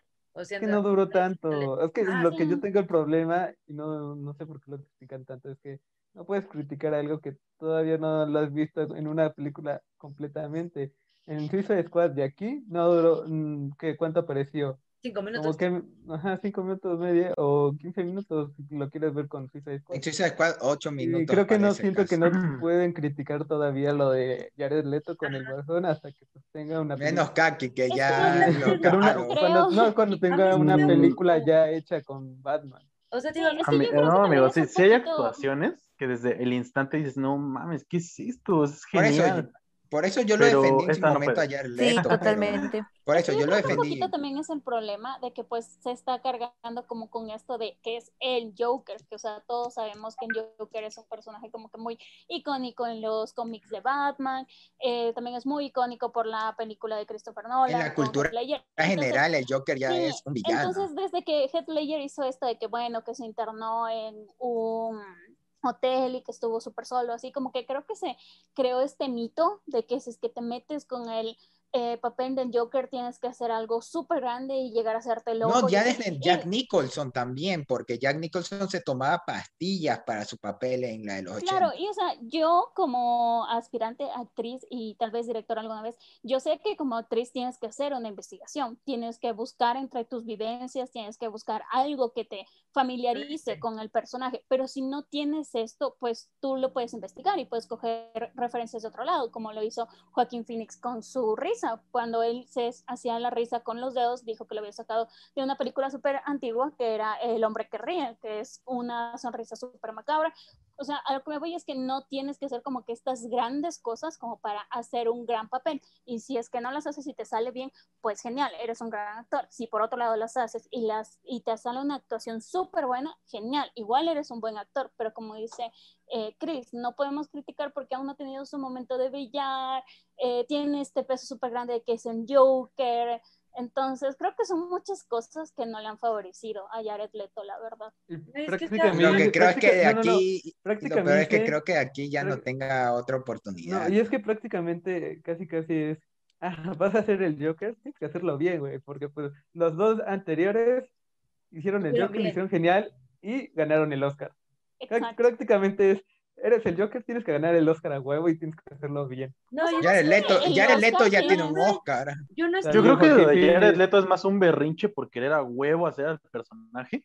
Porque, mm, o sea, no, yo entiendo lo que, lo que mencionan ustedes, pero de verdad, o sea, hay, hay papeles, hay actores que con salir una escena, un, un momento, te dejan bien claro, o sea, su nivel. Quiero poner de ejemplo, por ejemplo, a Heath Ledger, que en la película realmente no se le da protagonismo porque es un villano, y en un momento, en una escena de unos 10 minutos, te deja bien en claro que este güey es peligroso, que este güey está loco, es impredecible. Claro, pero la Aquí, la verdad, o es sea, que son ahí por elementos. ser el villano también va a tener más escenas. O sea, y sí creo que la comparación no es muy justa porque ahí Heath Ledger sí tuvo muchas más escenas que aquí. En Suicide Squad puede que sí haya tenido algunas escenas, pero las escenas que tenía, como dijeron, fueron como con tintes románticos de que hacía todo por Harley Quinn y que los dos tenían su relación súper tóxica y demás, que creo que en eso se ancló la película y pues no le favoreció al personaje. Y, apa- y aparte también porque es cuestión de el director, quién maneja al actor. Porque pues tienes atrás sí. a quién, a Christopher Nolan. Y él es un gran director para, pues, para decirle, oye, tienes que hacer esto y lo tienes que hacer bien. Y él también manejó la escena. Y pues Sí. atrás, eh, para es que Jared yo- Leto, tienen a, ¿qué? a Zack Snyder, que, o sea, lo hace bien, pero a veces no es muy bueno con algunas escenas. Y con el otro, con el otro director que hizo Suicide Squad, que yo no me acuerdo quién fue. Nadie se acuerda de eso. Fernando, ¿cómo se llama? ¿O qué aquí tú sabes quién fue? El director de Suicide Squad. ¿De quién? De De Ayer, no sé. Eh, Ayer- David, Day- David, Ah. David Ayer, David Ayer. Ajá, que pues creo que no, es- no también no es un buen director. No, el man era un excelente director. Fue Warner quien lo destruyó y lo volvió el director que es ahorita que hizo Bright. Es que, tío, o sea, con el guasón de Jared Leto de esta versión, yo no tengo nada, pero como dicen, o sea, sí, hay que darle su momento, ahora sí, su momento para que brille. A lo mejor eso quiso hacer Zack Snyder es aquí, de, ok, quiero que brilles lo que no pudiste en Suicide Squad. Sin embargo, el motivo de meterlo. O la forma de meterlo, para mí al menos no fue la correcta porque no me enseñó nada. O sea, digo, mi hermana básicamente lo metieron porque lo soñó, porque digamos su conciencia no lo dejó de lo que le pasó a Robin. O sea, yo sí O es lo- porque es una premonición del futuro Ajá, y pero, o sea, eh, no es que así que tú digas de, ay, el Joker puede continuar aquí. No, o sea, su, su- no me gustó cómo lo incluyeron porque fue en un sueño, fue lo que no me gustó. Y yo cuando vi los trailers dije, no, a lo mejor va a haber un acto enfocado en Batman, porque como dice Tiffany, tuvimos a Superman, luego tuvimos Batman contra Superman, pero no tuvimos a Batman. Entonces yo dije, "Ah, a lo mejor va a ser un acto solo este Zack Snyder de Batman, donde le van a dar desarrollo tanto a Batman como a Guasón, y van a a lo mejor adentrarse un poco a la historia de la muerte de Robin. Y no, o sea, como dicen, fue fan service aquí más que nada, para darle gusto tanto al actor como a los fans. De a ver, les, es- les quiero dar un buen Joker, que no les dieron antes, que aún así pues, pues fue, No fue bueno. esa- no digamos, innecesario, fue innecesario. O sea, sí, estuvo bien, le hizo un poquito más de honor a su trabajo, pero fue innecesario, o sea, no me aportó nada en la historia, ¿estás de acuerdo? Tú puedes Claro, o sea, cuando- Hasta esa miren, escena, si quieren hacer una ok. comparación de un personaje que solo haya aparecido poquito y, y de una Darkseid. impresión para ver, no, ¿saben quién? Yo Manganiello como Deathstroke. Aquí apareció poquito Ah. y, eh, y ya, O sea, Fijado, con, con lo que lo apareció, quiero. el güey se lució lo que- cabroncísimo. no, Sí. eh, es, ahí sí demostró en estos minutos que yo mínimo quiero una serie con ese tipo continuando en el personaje y por eso es que sea canon porque quiero que lo sigan utilizando. Ahora, yo, yo quiero decir que, o sea, la cosa con el Joker de Jared Leto no es exactamente contra Jared Leto, porque una de mis películas favoritas de toda la historia es Requiem for a Dream. Uh, y yo sé Señora película. que del cast de, que del cast de la Liga de la Justicia que vimos, quizá Jared Leto es de los mejores o el mejor actor casteado de todos ellos. Y también por eso yo digo, no puede ser que, como dicen, tomamos personajes flojos en cierto sentido, como por ejemplo el Batman de Affleck en Batman contra Superman, así, y aún así salen bien librados, y que teniendo a tremendo, a tremenda calidad de actor, hiciera un trabajo tan deplorable. O sea, e- esa es mi, mi cosa con Leto. Yo lo tengo en tan alta, digamos, sé lo que puede hacer, sé que su, su trabajo es muy bueno, como para que nos entregue estas cosas. O sea, yo sé que el personaje no le hace honor, pero tampoco creo que lo haya interpretado lo mejor que podía. O sea, yo lo que más odié de todo, lo que me puso súper incómodo y a las personas con, con quien los vi, que fue mi familia, este, los puso incómodos, los sacó de mood, a algunos les dio hasta como cringe, fue su risa. O sea, esa es la risa más horrible. Sí. O sea, no es una risa, es como un gemido, es como de... Y yo digo, ¿qué mierda es eso? O sea, ríete normal, güey. Eres un tremendazo actor, no creo que no puedas reírte. No, y en la de Suicide Squad estuvo mejor su risa. O sea, te digo, a mí me encantaba su risa de Escuadrón Suicida. Así fue como me gustó el Joker de anda, Y aquí tengo que por lo menos, em, vuelvo a lo mismo, tú puedes quitar esa escena y la película no te va a afectar nada, va a seguir.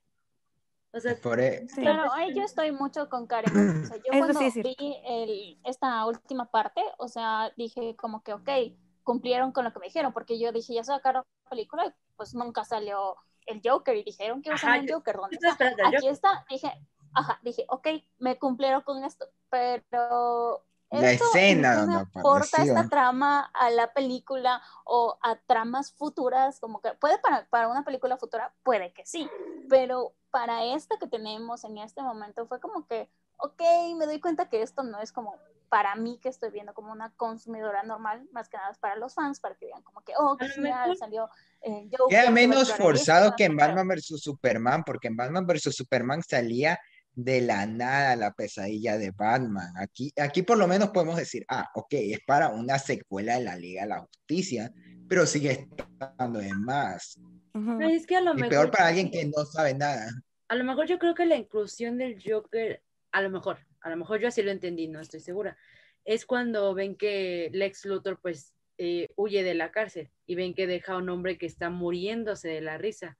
Entonces yo le dije a mi hermana, a lo mejor es ahí donde quieren darte a entender de que el Joker lo liberó. Yo dije, a lo mejor ahorita va a salir ahí el Joker con Lex Luthor, por lo mismo del gas de la risa, porque vuelve a lo mismo en la otra versión.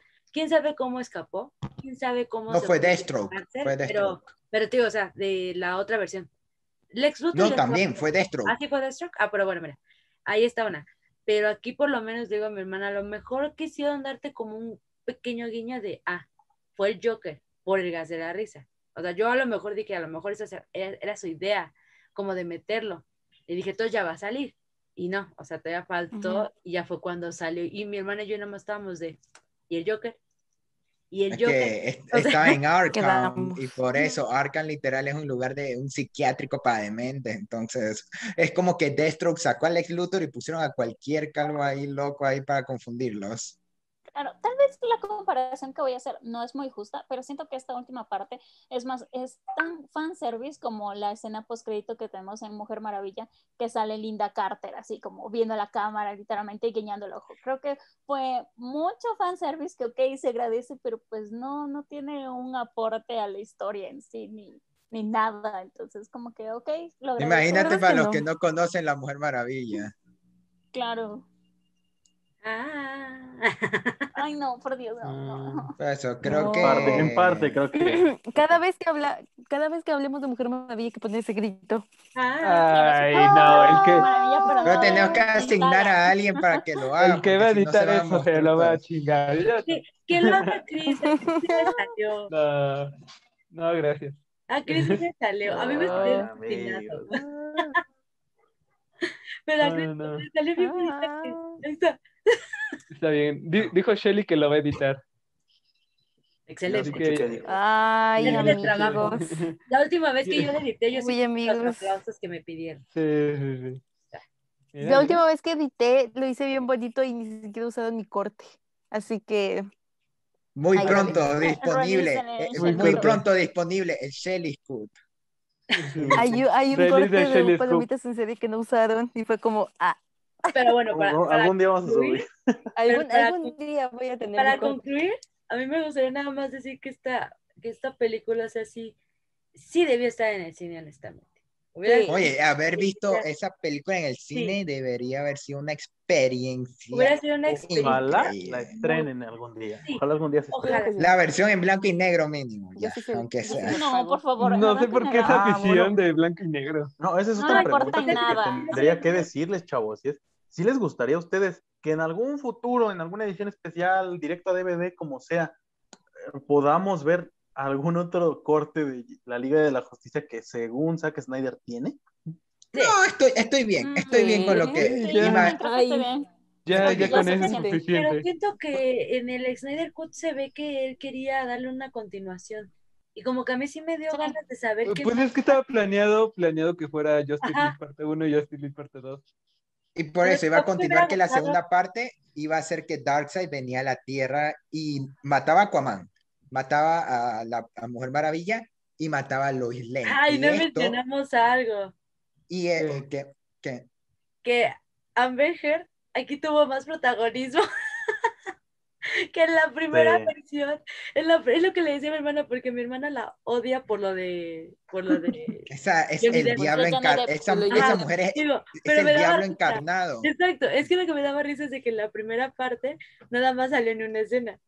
Y yo nada más me estaba riendo de, no salió en una, salió en dos. Y luego volvió a salir, ya salió en tres, ya salió en cuatro. Creo que salió en siete escenas, de hija de su madre. Mm, Y yo de, maldita vida. También, no, también, no pu- también pusieron a William Dafoe, que no había aparecido en la versión Maldita anterior. sea, ¿por ahí, qué lo ese, eliminaste? ese quizás es el mejor actor en toda la película, más que Jared Leto. Tienes quizás. razón. Lo había olvidado, tienes razón. Sí, pero volviendo a lo que yo decía en la secuela, segundos. Aquaman, eh, eh, Lois Lane moría y esto hacía que Superman se vuelva malo. Y esto con todo lo de la llegada de. Darkseid iba a crear el apocalipsis y ahí va a dejar en la Que- resistencia a todo este grupito que salió al final. Quería Joker, adaptar- Batman, todo.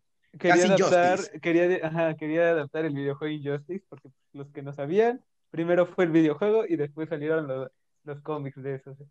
Y ahí yo creo que eh, el, eh, ahí está Superman que le arranca el corazón al Joker. Oh, sí, uf, yo lo jugué y increíble. Pues te digo, a lo mejor, él, bueno, sí sé que esa era su idea. tan- igual en la otra versión de Josh se ve que sí quería una continuación.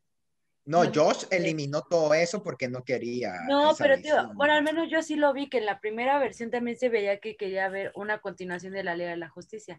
Y aquí te lo plantean demasiado que hasta yo me quedé de, quiero ver más, quiero ver qué sigue, quiero ver... También qué- está en Batman vs. Superman, ¿te acuerdan que Flash eh, vino del pasado un ratito diciendo, Lois es la clave, encuéntranos? Y es porque sale con el traje de esa escena al final todo robotizado y era porque ahí la única, con barba. forma de- la única forma de salvar el mundo era mandando a Flash al pasado y Yo advertir la a todos verdad que cuando a vi pasar. esa escena en Batman v Superman no entendí y le pregunté a mi papá qué diablos fue eso y me dijo, ah, no sé, capaz es un Robin del futuro. yo. A la final es el Flashpoint. ¿no? ¿Quién Ah. será? ¿De dónde salió? No tengo ni idea. eh, o sea, yo siempre El lo supe, pero eso ya es El porque Batman vs. Ese es el mejor chiste de la película. El Uy, sí, yo sí lo dije así como, Logra- como yo así, el también. poder del amor y luego lo dijo ¡ah! Sí, yo también lo dije, fue súper extraño.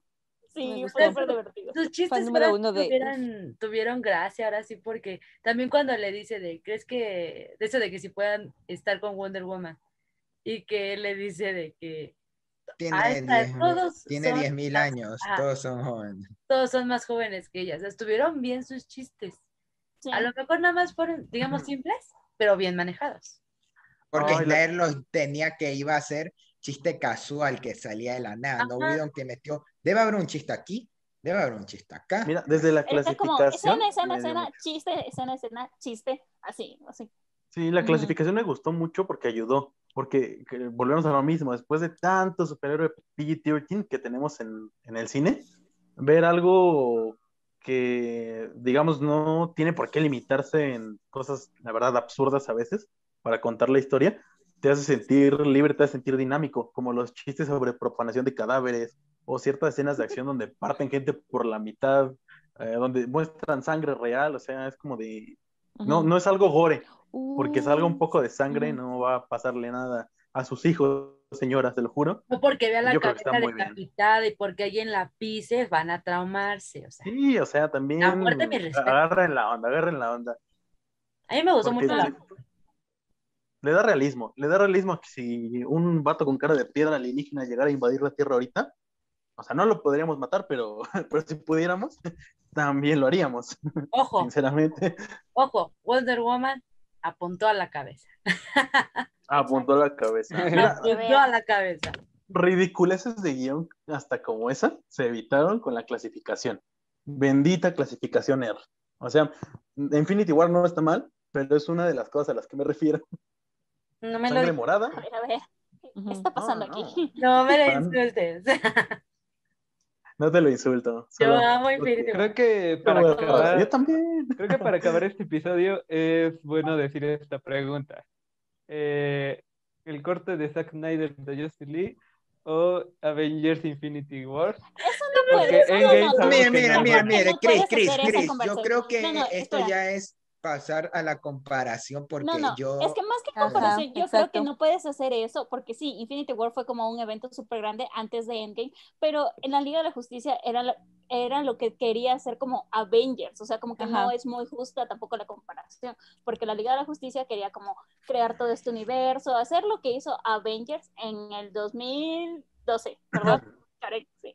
2012. Entonces no es justa la comparación, porque en cambio Infinity War ya tenía un camino súper largo de un montón de películas para llegar a ese punto. O sea, estás comparando cosas totalmente distintas. Entonces no, no puedes hacer esa Y comparación. también, y también pero- por eso que... y- Y también es por eso que no me- me vale Sí. eso.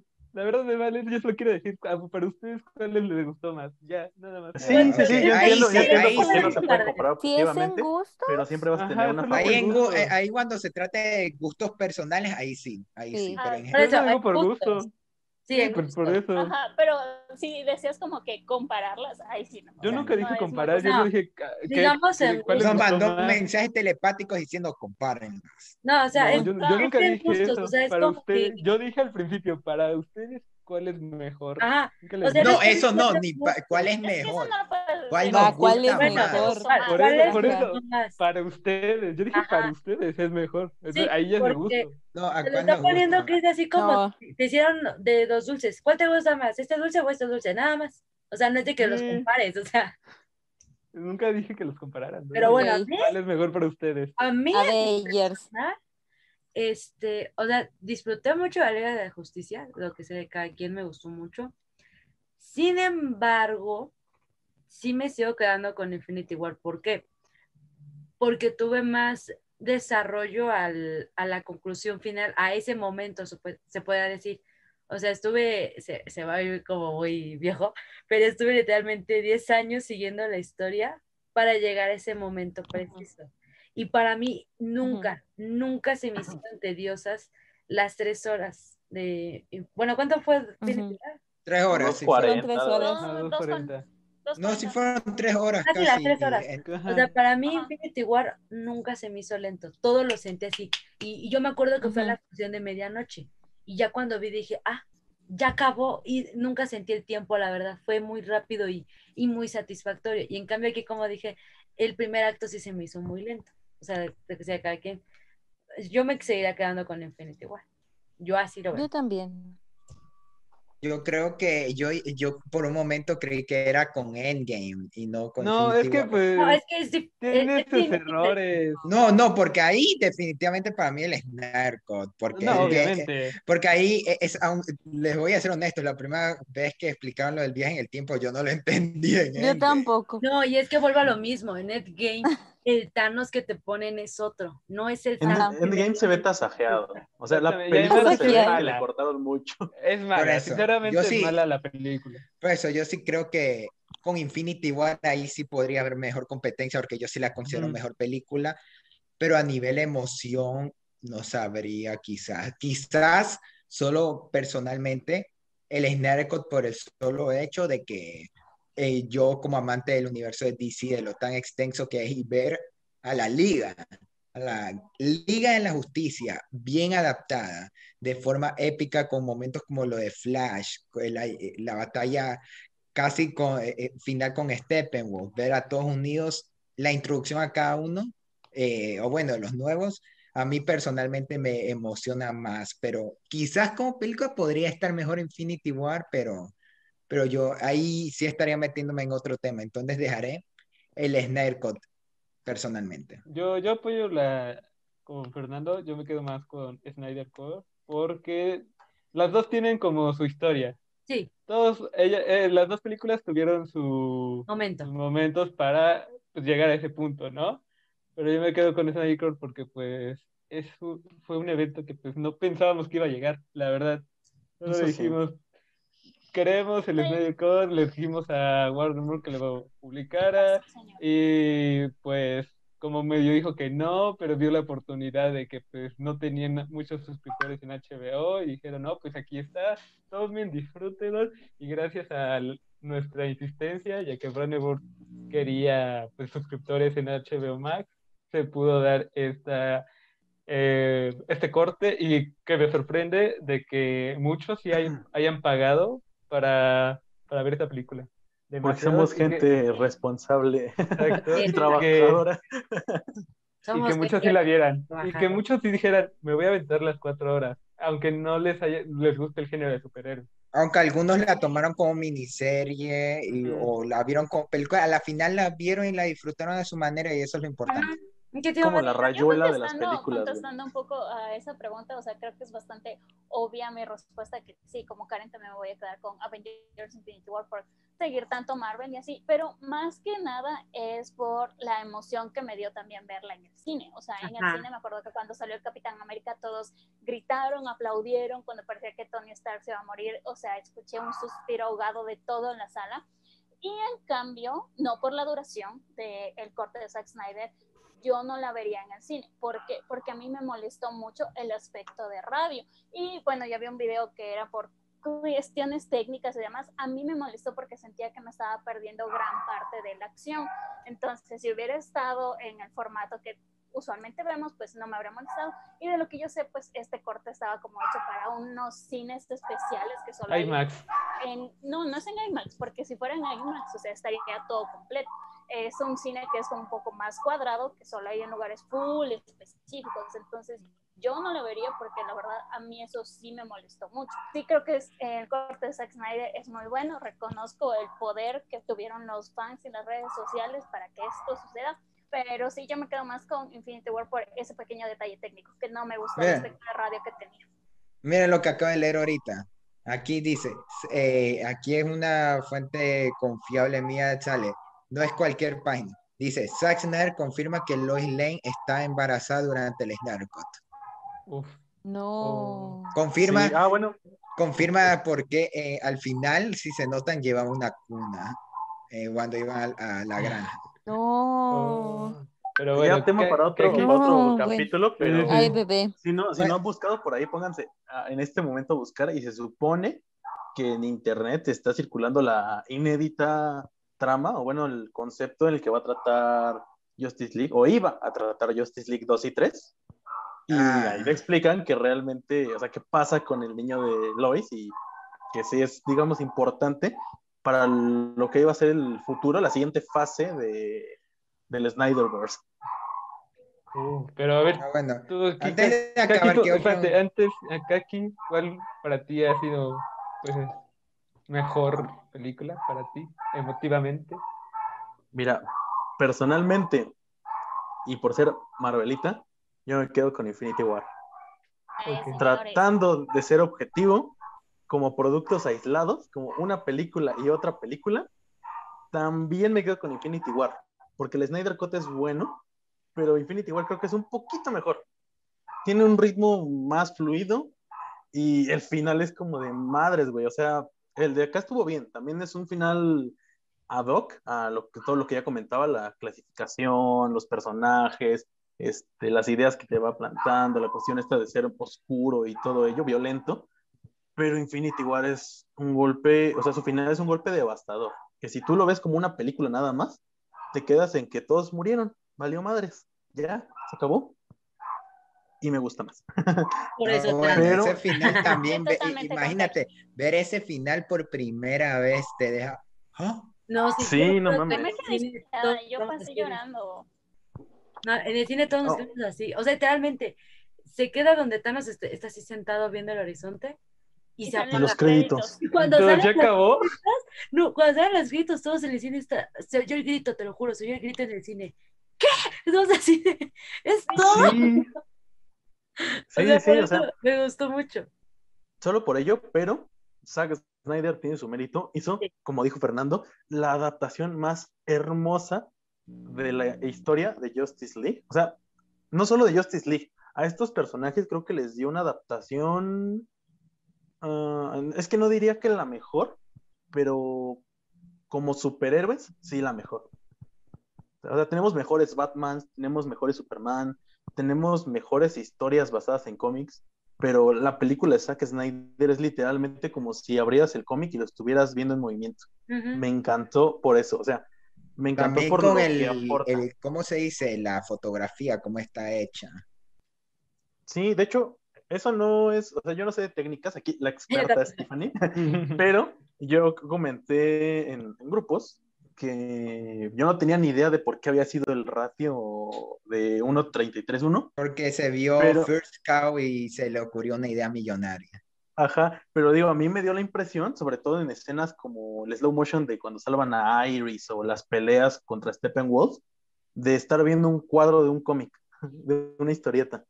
Sí, y varios me dijeron que les provocó la misma sensación. Entonces, a lo mejor fue sin querer, pero creo que ese sentimiento estar leyendo un cómic eh, eh, te lo da muy bien. Es muy, eh, vaya, te hace sentir muy familiar si tú eres un lector desde hace años. Bueno, antes de acabar, yo, eh, ya para ir acabando, ¿qué reflexión podemos sacar de, de lo de esta experiencia que nadie la esperó, terminó siendo lo que es y veamos qué se puede hacer con DC? ¿Ustedes qué pueden sacar de, de esto? Que, que, que quejarse en Twitter sí funciona. Sí, Mira, No nada, que tus quejas sí son escuchadas a veces. No, yo lo A que veces. podría- a veces. Yo lo que podría sacar es de que fue un buen evento, se disfrutó y el director pues tuvo lo que, lo que quiso. O sea, fue en honor a su hija y tuvo la oportunidad de presentarlo. Entonces, pues eso fue Sí. lo bueno, que, que quedó bien, o sea, hasta eso. Fue, Literal, literal hubo justicia. hubo justicia. No manches, yo lloré, yo lloré cuando salió la dedicatoria. No. La verdad yo es no que- sabía que era como para llorar. O sea, ya, ya fuera de toda la... En A mí, me sal- a mí en los En otoño. subtítulos me salió En otoño. y yo como que, ¿qué? Sí. Fíjate que, que algo que sí hay que decir es que la verdad fue el homenaje más hermoso de la historia. Bueno, no sé si el más hermoso de la historia, pero fue un homenaje muy lindo. El, Yo creo el que más sí. hermoso de la historia de superhéroes. Sí, Yo creo que sí esta chica, o sea, a lo mejor va a sonar muy pretencioso, pero yo creo que si esta chica hubiera podido ver lo que su papá hizo con los superhéroes Mm. que ella admiraba, estaría muy feliz. No, no mames, no se hubiera acabado en ella. básicamente- Supera eso, Marvel. Todo lo que pasó, pero... Sí, eso es, eso es lo que yo puedo sacar de mi reflexión. Eh, es como he oído a muchos decir, el, eh, el puede no ser perfecto, puede tener sus fallas, como las demás que Snyder viene cargando de las demás, pero el Code se nota que es una película hecha con amor, de un fan, hecha para fans, que le puso empeño tanto en estética, en historia, lo que pudo, porque es la más sólida entre las demás. Quizás no más que Man of Steel, pero con todo lo que tiene, mejorcita. Y yo creo, y la- no es por criticar a Marvel, yo, yo disfruto a Marvel y cuando hacen algo bien, yo lo celebro con ustedes. Pero sí se sienten como productos que varias veces están para hacer más películas, más producciones y están bien, pero como que no tienen una identidad clara cuando no tienen un director tan en específico. Y el Snyder Cut sí se nota que tiene el estilo de Zack Snyder y que le puso todo su empeño. Y yo como alguien que quiere ser director, escritor algún día, si la oportunidad me da, se me hace muy feliz que luego de cuatro años de duda, al fin Snyder pudo dar a luz su visión de esta historia y darnos, a, a dar al mundo otra vez el amor que, de DC que quizás nunca se tuvo con las nuevas películas. Ahí, pues, Totalmente de acuerdo con, Se hizo con justicia. Es que, no, bueno, yo no quería ver el corte de Zack Snyder porque me molestó mucho cómo se estaba pues marketeando de que sí, que el corte de Zack Snyder y literal era como el nombre de Zack Snyder así súper grande y eso me estaba molestando mucho. Pero una vez que vi esto, o sea, dije, wow, este sí es un buen director.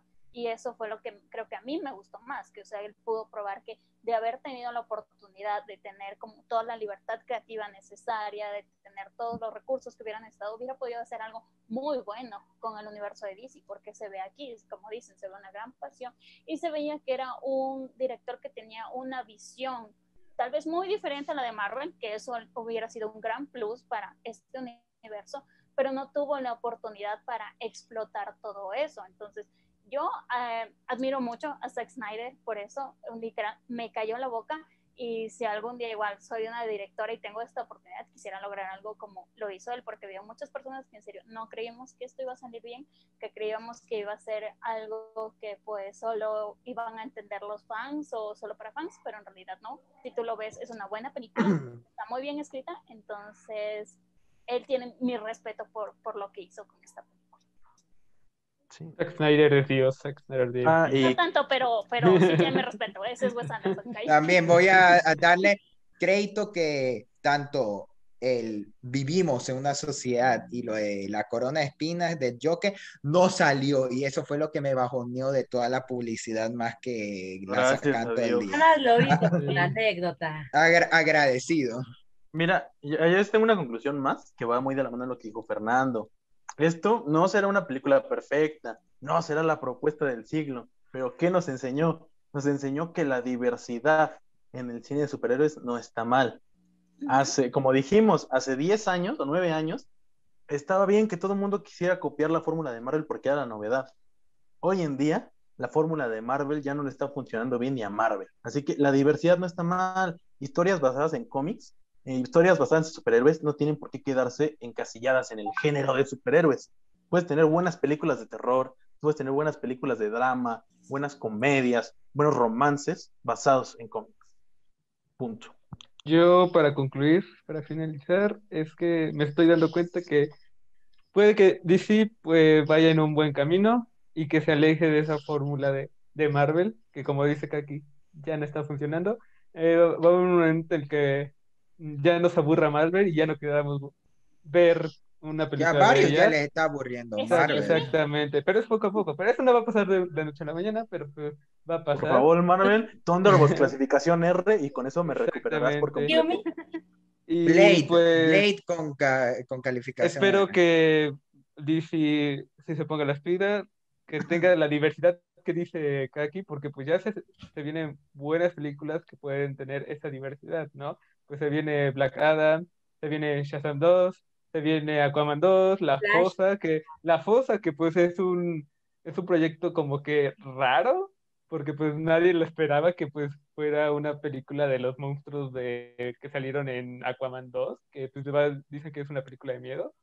Pues quién sabe, puede funcionar. Salió el El Joker, Flash. que ajá, Flash, salió el Joker, que pues es completamente diferente a todo lo que vimos en el género de superhéroes. Y, y, pues yo creo que con esto creo que DC puede ir a- en un buen camino. Ok. Y pues bueno, chicos, entonces con eso yo creo que terminamos por hoy. Estuvo Nos bastante alargamos. bastante, bastante Muy largo, ¿eh? divertido. Mira, ya ahorita se acabó, ahorita se acabó Watchmen y esa película dura dos horas 40 desde que comenzamos la llamada. Casi quisimos hacer las cuatro horas del Snyder Cut también nosotros. Para que vean. Uh, release de Palomitas Cut. Pero bueno, entonces recuerden Pero chicos, bueno, que pueden escucharnos en Spotify, en YouTube también, ambos como Palomitas en Serie, y también tenemos la página de Facebook de Palomitas en Serie, donde pueden enterarse de noticias del mundo geek, del mundo del cine, todos los días. Tam- También vemos las reseñas de series y películas que nuestro buen Fernando comparte por ahí, son muy buenas. Ahí dejé la mía personal del Snyder Cut y también me desvelé con mi odio a Distant también hoy, antes de filmar. Ahí está, acabando, todos a leer a Facebook las reseñas del, del buen Fernando. De- Y- Dejen su en corazones. su me corazona, su like. Y también estamos teniendo algunos otros proyectos ahí en YouTube ya, como las palomitas dios semanales, que se han atrasado un poco, pero pues vamos mejorando. y a ver qué más se nos ocurre para ir subiendo ahí. Mejor contenido para que todos los que nos escuchan, todos los que nos ven, eh, se diviertan, se entretengan y conozcan recomendaciones y todo lo que nos gusta. Así que hasta luego. Bye, Bye. cuídense. Gates are coming. Gracias, Zack Snyder. Venga tu madre, Amber. Feliz de palomitas. Ah,